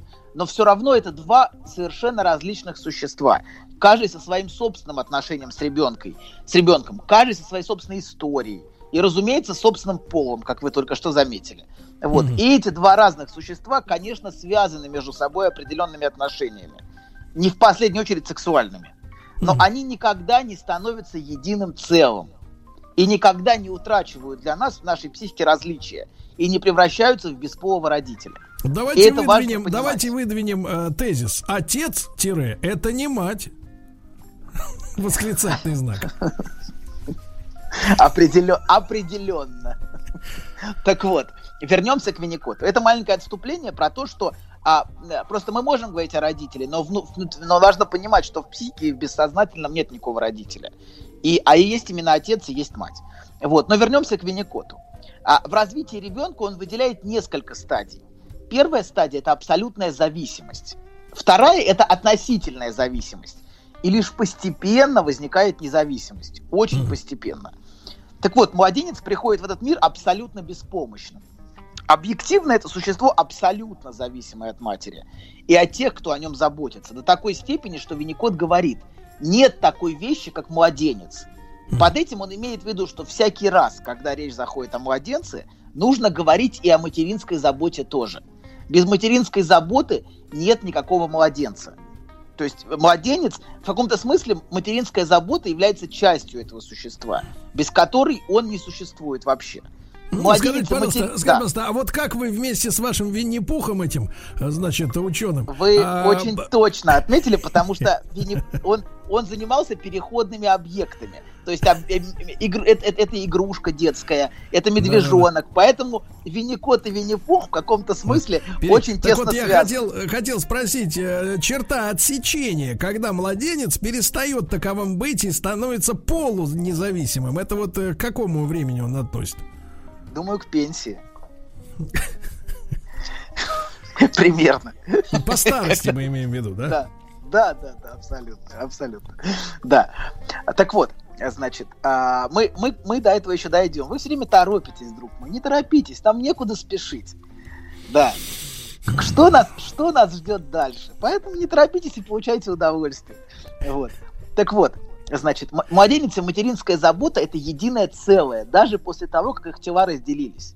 Мать говорит, мы поели, мы поспали. Это вот мы очень часто слышим, что, что именно используется постоянно мы в, в этом неразделении между младенцем и собой. И хотя физически пуповина перерезана, психически пуповина будет существовать еще некоторое время. И она жизненно необходима для развития младенца. Разумеется, не в 30, вот, как вы правильно заметили, а чуть раньше она должна все-таки отпасть. Вот, потому что иногда бывает, что она не отпадает а, никогда. Есть даже есть такой короткий мультик «Пуповина», очень неплохой, кстати. А, совсем коротенький, посмотрите. Для Знаете, тему взрослых? Как раз. Ну, в опреде- опре- определенно. Определенно. Вот. Но если с объективной точки зрения, говорит Винникот, младенец беспомощен и тотально зависим, ну, понимаете, да, это существо, в общем, не выживет ни секунды без внешней заботы, то с субъективной точки зрения, с точки зрения самого младенца, и это очень важно, он живет в мире собственного всемогущества. Это такой пуп, пуп земли. А как То это, есть вы поняли? а вот сейчас вы узнаете, подождите. Это иллюзия. А вот это всемогущество это иллюзия, остатки которой сохраняются у многих во взрослом возрасте. Иллюзии, что я сам порождаю внешний мир своим желанием. Стоит мне захотеть, и тут, как по мгновению волшебной палочки, появляется грудь, которая меня кормит. Такая магия, знаете, магия желания. Хочу, и появляется грудь. То есть младенец осуществляет магический контроль над миром. И над главным объектом, а, именуемым грудью. Главный объект в его, его, его мира. Вот, э, который мы называем грудью. А как он, как он его воспринимает, я не уверен, что для, для него существует название, но это центральный объект его мира. И этот объект с внешней объективной точки зрения, разумеется, принадлежит внешнему миру. То есть телу матери, которая отдельно от младенца. Но с точки зрения младенца, этот объект является порождением его желания. Слушайте, Грудь? слушайте, доктор, Да. а тут вопрос, вопрос философский. Скажите, пожалуйста, а почему тогда, если все мы были младенцами, я ваши документы не видел, но подозреваю, что были. А- М, определенно. Да, так вот, э, все мы были младенцами, для всех из нас э, грудь была центральным объектом, да, но почему наша культура, я имею в виду европейскую, так называемую общемировую, какую угодно, в первую очередь у женщины драпирует грудь? Вот философский вопрос, а? Ну, это хороший, хороший вопрос. Э, Он, он, он очень хороший, потому что этот объект является запретом. А, анекдот, анекдот, вспомнил, не знаю. может, Хороший? Давайте я отвечу Или анекдот. такой же? А Он, он, да, да. То есть, чем женская грудь, чем, э, чем Не а, надо, не надо. э, ч- ну подождите, это Не хороший сейчас. анекдот. Чем, чем Не надо, электрический- доктор. электрическая железная дорога похожа на женскую грудь, знаете, да? Да, знаю. Да, ну вот это вот именно поэтому и драпируют, чтобы пользовались, чтобы пользовались по назначению, потому что этот объект сексуализируется, конечно. А, но для того, чтобы он сексуализировался, он должен стать запретным. То есть нужно произойти отлучение от груди, чтобы этот объект приобрел качество, качество объекта желания. Объектом желания он становится, когда, когда мы его лишаемся. Вот. Соответственно, и сексуализация происходит именно, а, если бы если бы взрослых э, мужчин кормили грудью до пенсии, никакой сексуальной функции грудь То бы есть, не смотрите, несла. то есть, смотрите, сначала нас лишают одной единственной законной груди, да, матери. Да, То есть нас э, да. от нее от, не, отрывают, в конце концов, да, в конце концов. Да, а да, потом и всех остальных. А потом и всех остальных. То есть нам обрубают концы, как говорится. Вот. Но нас наделяют желанием. На пристани, это, это тоже очень важно. Вот, мы можем, мы можем мечтать. Вот и фантазировать. А вот смотрите, сразу параллельно маленький вопрос. От Виктории, 36 лет из Санкт-Петербурга. Анатолий, ответьте, пожалуйста, сыну 10 лет. Он очень любит женскую грудь и постоянно хочет прижиматься. Это нормально? Виктория, вы поясните, пожалуйста, о какой идет речь? О вашей или о любой? Или, например, в телевизоре? Там тоже иногда показывают. Вот, Мы о а- чем идет Мы речь? одобряем, одобряем инициативы этого мальчика, поддерживаем и присоединяемся. Может, у него просто ухи мерзнут, я не знаю. Да. Ладно, продолжаем. Да. Значит, продолжим. А, да, этот, э, короче говоря, а, грудь а, а, и удовлетворение порождено для него его собственным желанием. Я захотел, и появилось все, что мне нужно. Все как по мановению палочки. Младенец не знает, что в своем удовлетворении он зависит от внешнего мира, говорит Винникот. Вот поэтому он называет это состояние абсолютной зависимостью или двойной зависимостью. Я не просто зависим, но я даже не знаю об этом. Я даже не осознаю, что я зависим. Ну, и не, не- совершенно, точнее, младенец совершенно этого факта не, не, не- как бы, он для него не мыслим. И остатки вот этого детского всемогущества слышны у многих взрослых. В Так. таких фразах, которые мы часто слышим, как сила мысли, мысли материальны, Мгм. или всякие там управления энергиями мысли, визуализации желаний. Это Мгм. все отсылает нас к детскому инфантильному всемогуществу. Вот сейчас надо захотеть, стоит только по-настоящему захотеть, и все тут же появится, прям моментально. Просто надо настроиться. А вот э, о, Виктория уточняет, что именно к ее груди прижимается десятилетний мальчик. К ее. Я, я, я боюсь, я не могу развить То есть, погодите, погодите. У меня есть Виктория- пару комментариев. Вик- Погодите, не надо. Это грязно, это не надо. Это потом вымойте руки. Значит, а, нет, Виктория, дело в том, что, понимаете, вы-то его, вы-то его как бы отделили от себя, а он не согласен, правильно? Он не согласен. То есть это его, это его, законно, его, все, да. Да, да, абсолютно, абсолютно. Мы согласны с этим младенцем полностью. Мы считаем, что, что мы присоединяемся к его законному требованию. И хотим, да, ладно. Вот, но Так. отлучение, отлучение, конечно, происходит, и это необходимо для, для взросления, потому что если бы отлучение не происходило, мы бы никогда не повзрослели. Ну Вот, и у нас... Но для да, доктор, это ну, утрата, фактически, это утрата смотрите. которая должна случиться, и она производится отцовской функцией. Вы спрашиваете, где отец? Отец вот здесь, который Да, и появляется как разделитель. Мгм. Из. Кемерово, вот из Кемерово уточняют, а если ребенка не отлучают до 7 лет, чем это чревато? Это, видимо, вс- вступают уже отцы, не- неспокойные отцы. Да. Но это неадекватно, но это очевидно, очевидно, совершенно неадекватное решение, и а, это значит, что мать очевидно наслаждается этим процессом, А, и а, это это разрушительно. Такое наслаждение разрушительно для развития младенца и для развития ребенка. Семилетнего. То есть для Для младенца младенца. нормально, для младенца нормально, как раз я оговорился. Для младенца это наслаждение нормально, и мать должна наслаждаться. То есть матери это хорошо, когда мать радуется, и когда матери комфортно, когда она чувствует наслаждение от этого процесса. Но если это наслаждение затягивается, и ребенку 7 его продолжают кормить, это перверсия, конечно, материнская. Вот. Э, Да, ну продолжаем, значит. А, Нет, да, а и, если кстати, вот, доктор, а уточни- но он же просит, но он Да, же хочет. Уточнение, Вот, но- уточнение. Может ли быть такой компромисс? А, да, но строго по часам. Нет. Определенно, в 7 лет такого компромисса быть Ну скажите, а вот эта ситуация, когда в 7 лет действительно мать э, вот, э, вот такие выкрутасы устраивает, то есть папаша не нужен, да, вот такой, ему в принципе показывают оба, что ты лишний здесь. Абсолютно, да, лишний, конечно. Нам хорошо вдвоем без тебя. А, да, короче говоря, а, посыл такой, а, что а, всемог- пос- посыл всемогущества. Ты, что ты все можешь, если действительно хочешь. И а, да, и вот именно именно в это вот и именно это лежит в основе. М, А, То есть это наших- основа, основа для спекулятивных тренингов, куда ходят вот эти вот все ребята. Конечно, младенческое всемогущество, да, и оно в основе нашей вот этой фантазии лежит, что я, я захотел, и все появилось. Я настроился, все появилось. Конечно, да. И Именно вокруг, вокруг этого выстроена фантазия младенца. Но, к сожалению, мы вынуждены, мы не младенцы, и поэтому мы вынуждены все-таки отказываться постепенно от этой фантазии. Вот. Да, Но я некоторые хочу, упорно Анатолий, продолжают Анатолий Яковлевич, продолжим мысли, да. мы, продолжим после сразу новостей, новостей спорта. Я хочу сказать нашей слушательнице Виктории, так сказать, э, 36-летней, э, поговорите с ребенком, поговорите, объясните ему, что это нехорошо. Вот все, нехорошо. Расскажите про свой сон. Я сплю крепким сном.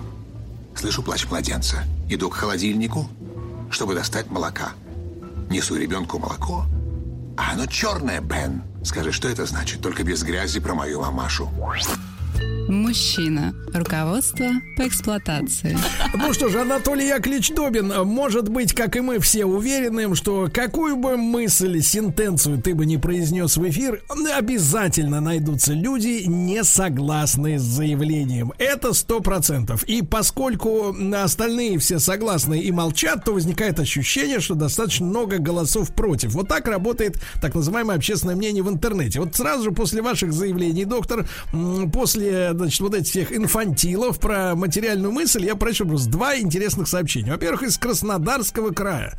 Доктор рушит своей фра своими выступлениями моя уверенность. Мысль материальна. У меня сбылись желания, но не сразу, конечно. Так какой же механизм работает при достижении желаний? Вот это разрушитель мифа. И, наконец, от Сергея из Томска.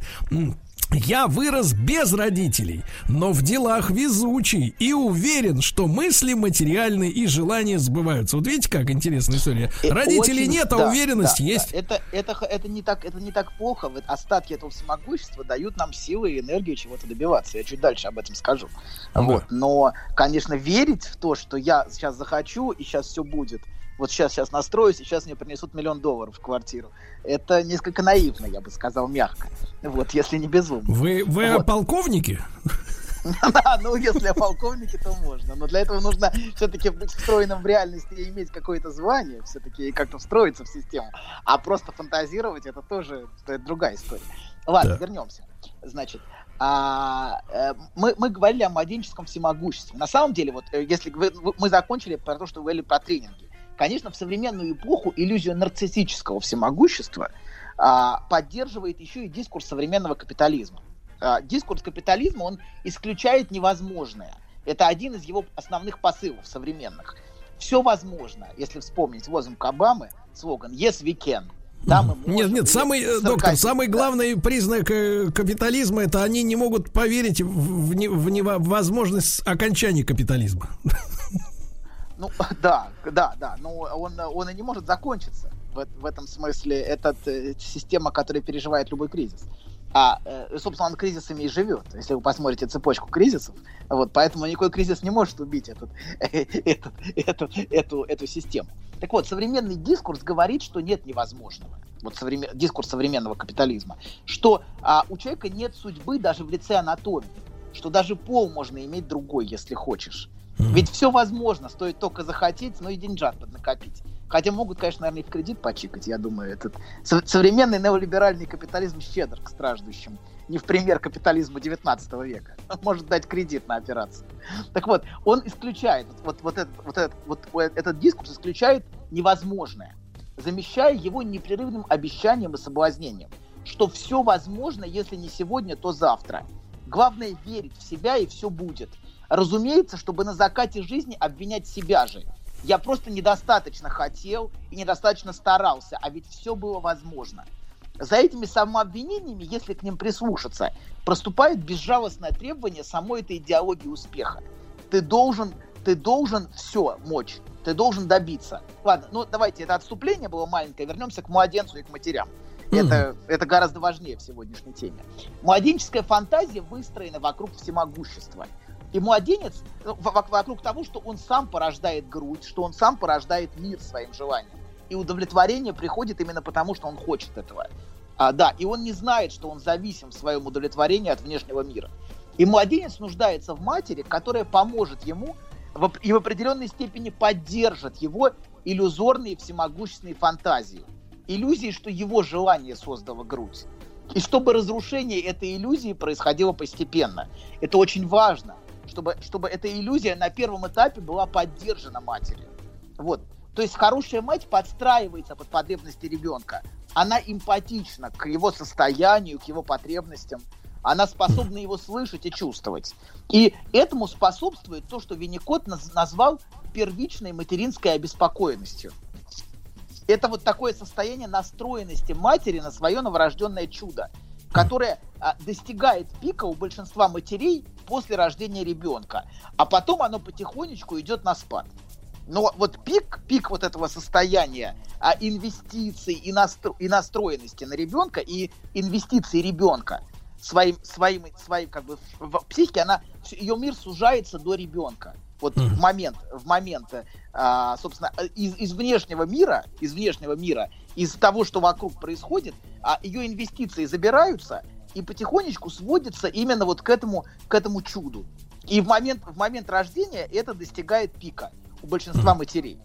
Так. Например, да, например, это проявля... проявлением этого является крайне поверхностный сон матери после рождения ребенка. Она часто почти не спит или спит очень поверхностно. Когда она может слышать даже слабый шорох младенца в другой комнате, даже его дыхание порой. Вот. И она автоматически настроена на его потребности. И поэтому а, очень глупо, когда матерей начинают учить быть матерями. Этому невозможно научить из книжек. Это состояние, которому не учат, но которое рождается вместе с ребенком. А если, конечно, мать не находится в депрессии, или не переживает тяжелый стресс, или не слишком фалично. Фаличным матерям очень сложно настраиваться на детей и инвестировать их. То есть ее мужская идентификация мешает ей а, быть женщиной и мешает ей а, чувствовать своего младенца. Это часто становится очень мощным препятствием. Поэтому, например, бизнес-вумен очень сложно вот эта настроенность на, на младенца. Угу. Вот эта материнская настроенность и материнская инвестиция младенца. Угу. Вот. А, да, кстати, сейчас вот мысль, мысль пришла в голову, что если вернуться к теме капитализма на секундочку, то вот эта идея суррогатных матерей это тоже и капиталистическая идея, что все возможно ты можешь, а, то есть, что можно, можно все, все можно устроить. Сколько бы тебе не было лет, а, да, если ты бизнес-вумен и не хочешь заниматься ребенком, то тоже ты, ты можешь, значит, можешь, а, да, за тебя родят другие. Только не, ну погодите, погодите, доктор, вы тут это а, по, по, про наше все, что забываете, а Александр Сергеевич его не мамаша родная воспитывала и кормила всяко-всяко, а вот Арина Родионовна, и, знаешь, бог, бог, знаешь, будь здоров, вы, вырос шельмец. Ага. Ну, э, да, но родила его все-таки не суррогатная мать, насколько я помню. Вот. если, если я правильно помню. Но да, конечно, а, роль, роль няньки очень важна. Роль, а, роль молочной няньки в, да, в, в, эпоху, в эпоху дворянства. Ладно, вернемся, значит. А тогда, короче говоря, хорошая мать, она способна настраиваться на потребности ребенка. Если, конечно, она чувствует себя в безопасности которую хорошо бы, чтобы мог в этот период обеспечить отец. Вот, вот тут мы говорили про отца. Э, функция отца в этот период после рождения – это дать матери достаточное ощущение безопасности, чтобы mm. она в первые месяцы могла полностью посвятить себя младенцу. Для, но для этого ей важно чувствовать, что она находится в безопасности, что есть опора, что она может расслабиться и не переживать о том, как она выживет, а, значит, а, и в каком-то смысле, а, вот, то есть если мать держит младенца, то отец в каком-то смысле эту, эту пару держит и сохраняет ее. И удерживает, и позволяет матери полностью посвятить себя а, этому новорожденному чуду. Доктор, не могу не спросить, а да. а почему в такой ситуации, э, ну не то чтобы это не но статистика, нет 7, но нет до 7 лет, давайте так. Да, вот да, это понятно. Нет, ну, я имею в виду, говорят, проваливай я, отсюда папаша. Я имею в виду, что это не статистика, но такое достаточно часто случается, жалобы эти слышу, читаю о том, что как раз именно в этот момент, значит, папаша соскакивает с подножки. Когда он да, больше потому всего что, нужен. Потому что он-то, он, он может, он, он, ну, смотрите, мы, а, мы жив, живем в семьях, которые, в общем, а, все более и более, более и более разрушены и фрагментированы. Функция отца нам уже все менее и менее знакома, чем, скажем, мужчине мужчине сто лет, сто лет назад. И поэтому он не может занять ту, то, то место, которое ему не знакомо. Если у него у самого не было отца, он может, например, в отношениях занять место ребенка с женщиной. А когда появляется другой ребенок, в каком-то смысле это мать-предательница, которая его обманула и которая нашла ему замену. Mm-hmm. Вот, потому что занять фу- место отца современному мужчине все сложнее. Вот, а, это очень, не, очень непросто. И он не может, он не может эту функцию исполнять. Если его, собствен, если его собственные отношения с матерью, например, э, в них отсутствовал отец, то как, как, как вы предлагаете ему занимать это место ему совершенно незнакомое? Он не знает, что это такое, да. Но мы давайте чуть-чуть чуть продолжим про, про хорошую мать, достаточно хорошую мать. Да. Так вот, разу, разумеется, очень важно подстраиваться, но всегда случаются провалы, это неизбежно. Когда мать не может удовлетворить ребенка, или понять, что ему нужно в данный момент, или покормить его в тот момент, когда он захотел. И тогда происходит фрустрация. Это слово, знаете, можно перевести очень просто облом. Да. Фрустрация это облом. Да. И именно такие неизбежные маленькие обломы, а, потому что никакая мать не идеальна, и дают младенцу контакт с реальностью. А, а, а реальность это такая вещь, которую важно принимать в малых дозах. Да. Отличная, отличная фраза. Реальность в малых дозах. Так. Да. То есть это э, столкновение, встреча с реальностью вот в такой форме, в форме провалов, это такие микро, микротравмы, но которые дают контакт с реальностью и позволяют постепенно ослабить власть иллюзии всемогущества. Я захотел, но произошел небольшой облом. Мысль, может, и материально, вот как, как правильно сказала женщина, но бабла с неба не свалилась, даже если, даже если очень захотел и настойчиво визуализировал это как надо. Вот представлял прям эту кучу бабла, которая выложена в форме груди, знаете, так прям она вот так прям вот в форме груди, так прям вот все как-то, да. В принципе, да. Вот можно так представить. Но не работает. Не Папье-маше какой-то получается. Да, мне нравится эта идея. Так вот, а если бы этого не происходило, и мать была бы идеальной, если бы не было никаких провалов, если бы мать могла идеально удовлетворять потребности ребенка, он никогда не смог бы расстаться с иллюзией всемогущества. Это было бы невозможно. То есть, грубо говоря, был бы безумным, убежденным, что мир порождается его желанием.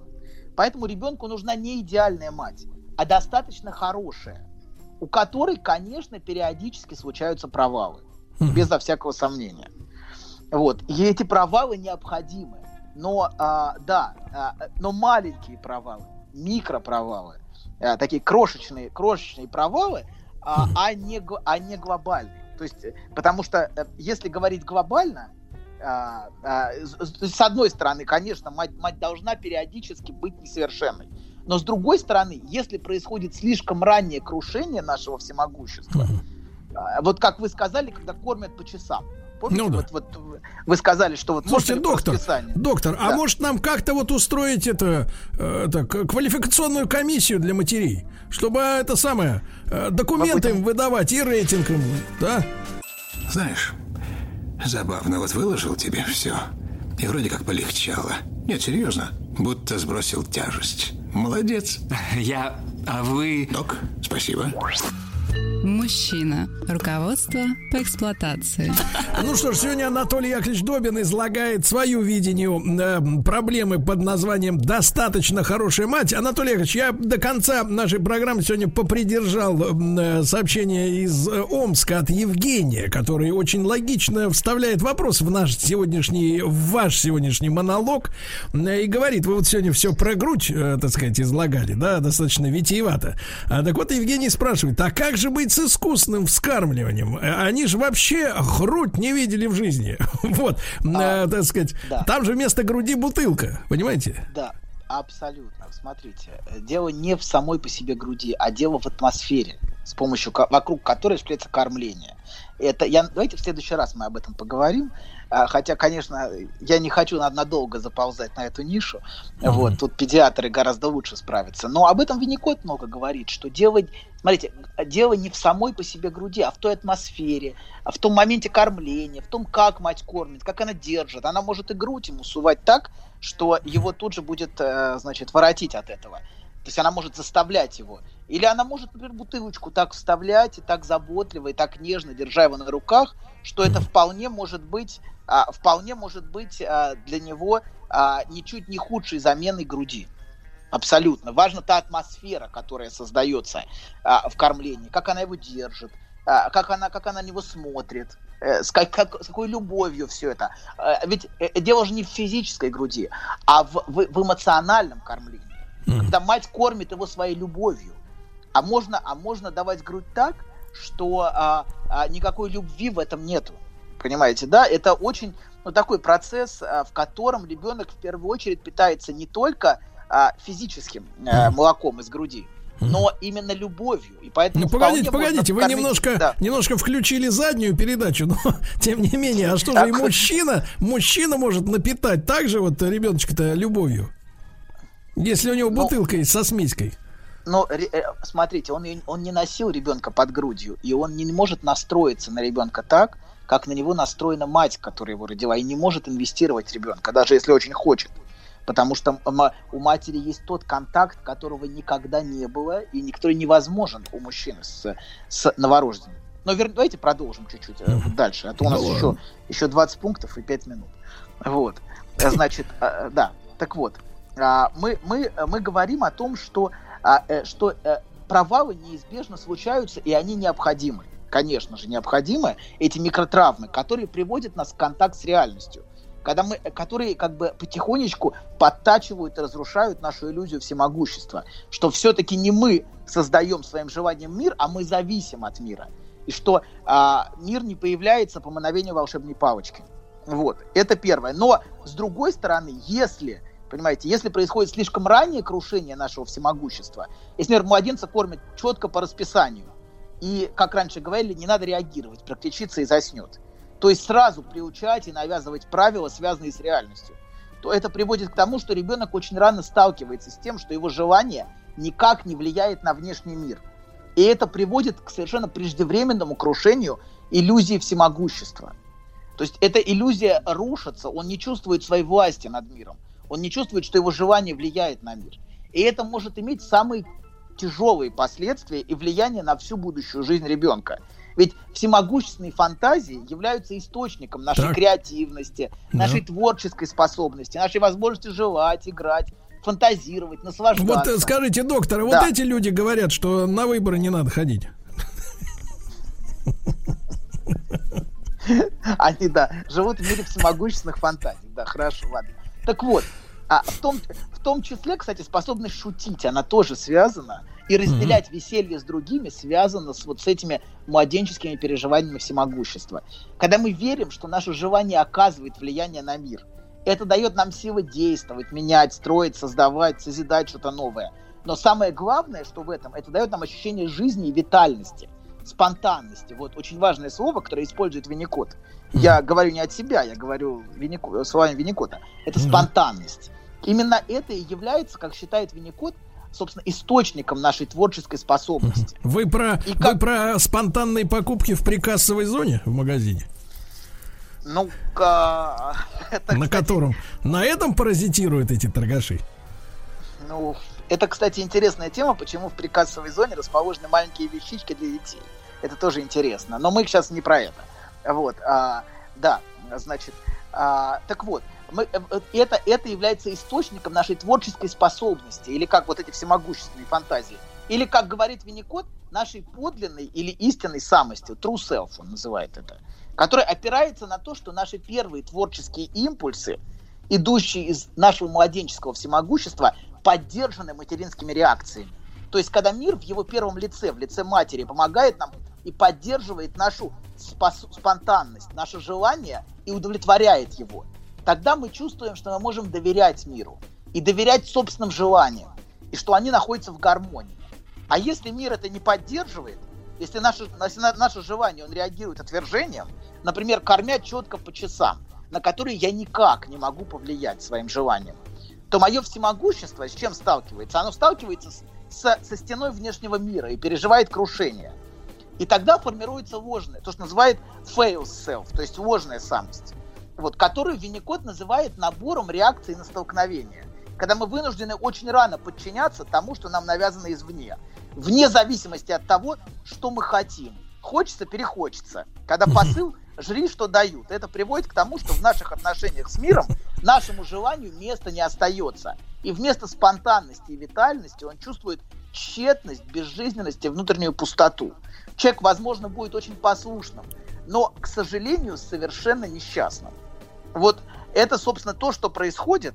А если, если мы очень рано сталкиваемся с тем, что наше всемогущество а, наталкивается на стену, что наше желание не доктор, влияет на мир. Доктор, но сегодняшняя ваша лекция очень печальна, потому что, как вы все, друзья мои, понимаете, наши самые даже ранние воспоминания относятся, ну, к возрасту трех лет, четырех, а мы говорим сегодня о тех процессах, которые с нами происходили до нашего памятства, как говорится, да, и мы не можем на них повлиять, так сказать, правильно? Мы заложники этой ситуации. Но мы можем все? их воспроизводить, да, очень часто мы не влияем, но то, что мы не помним, мы можем воспроизводить в своей жизни. Анатолий находя Яковлевич. отвергающих, отвергающих. Женщин. Сердечно, сердечно обнимаю твою маленькую пухлую руку. Спасибо тебе большое, товарищи. До завтра.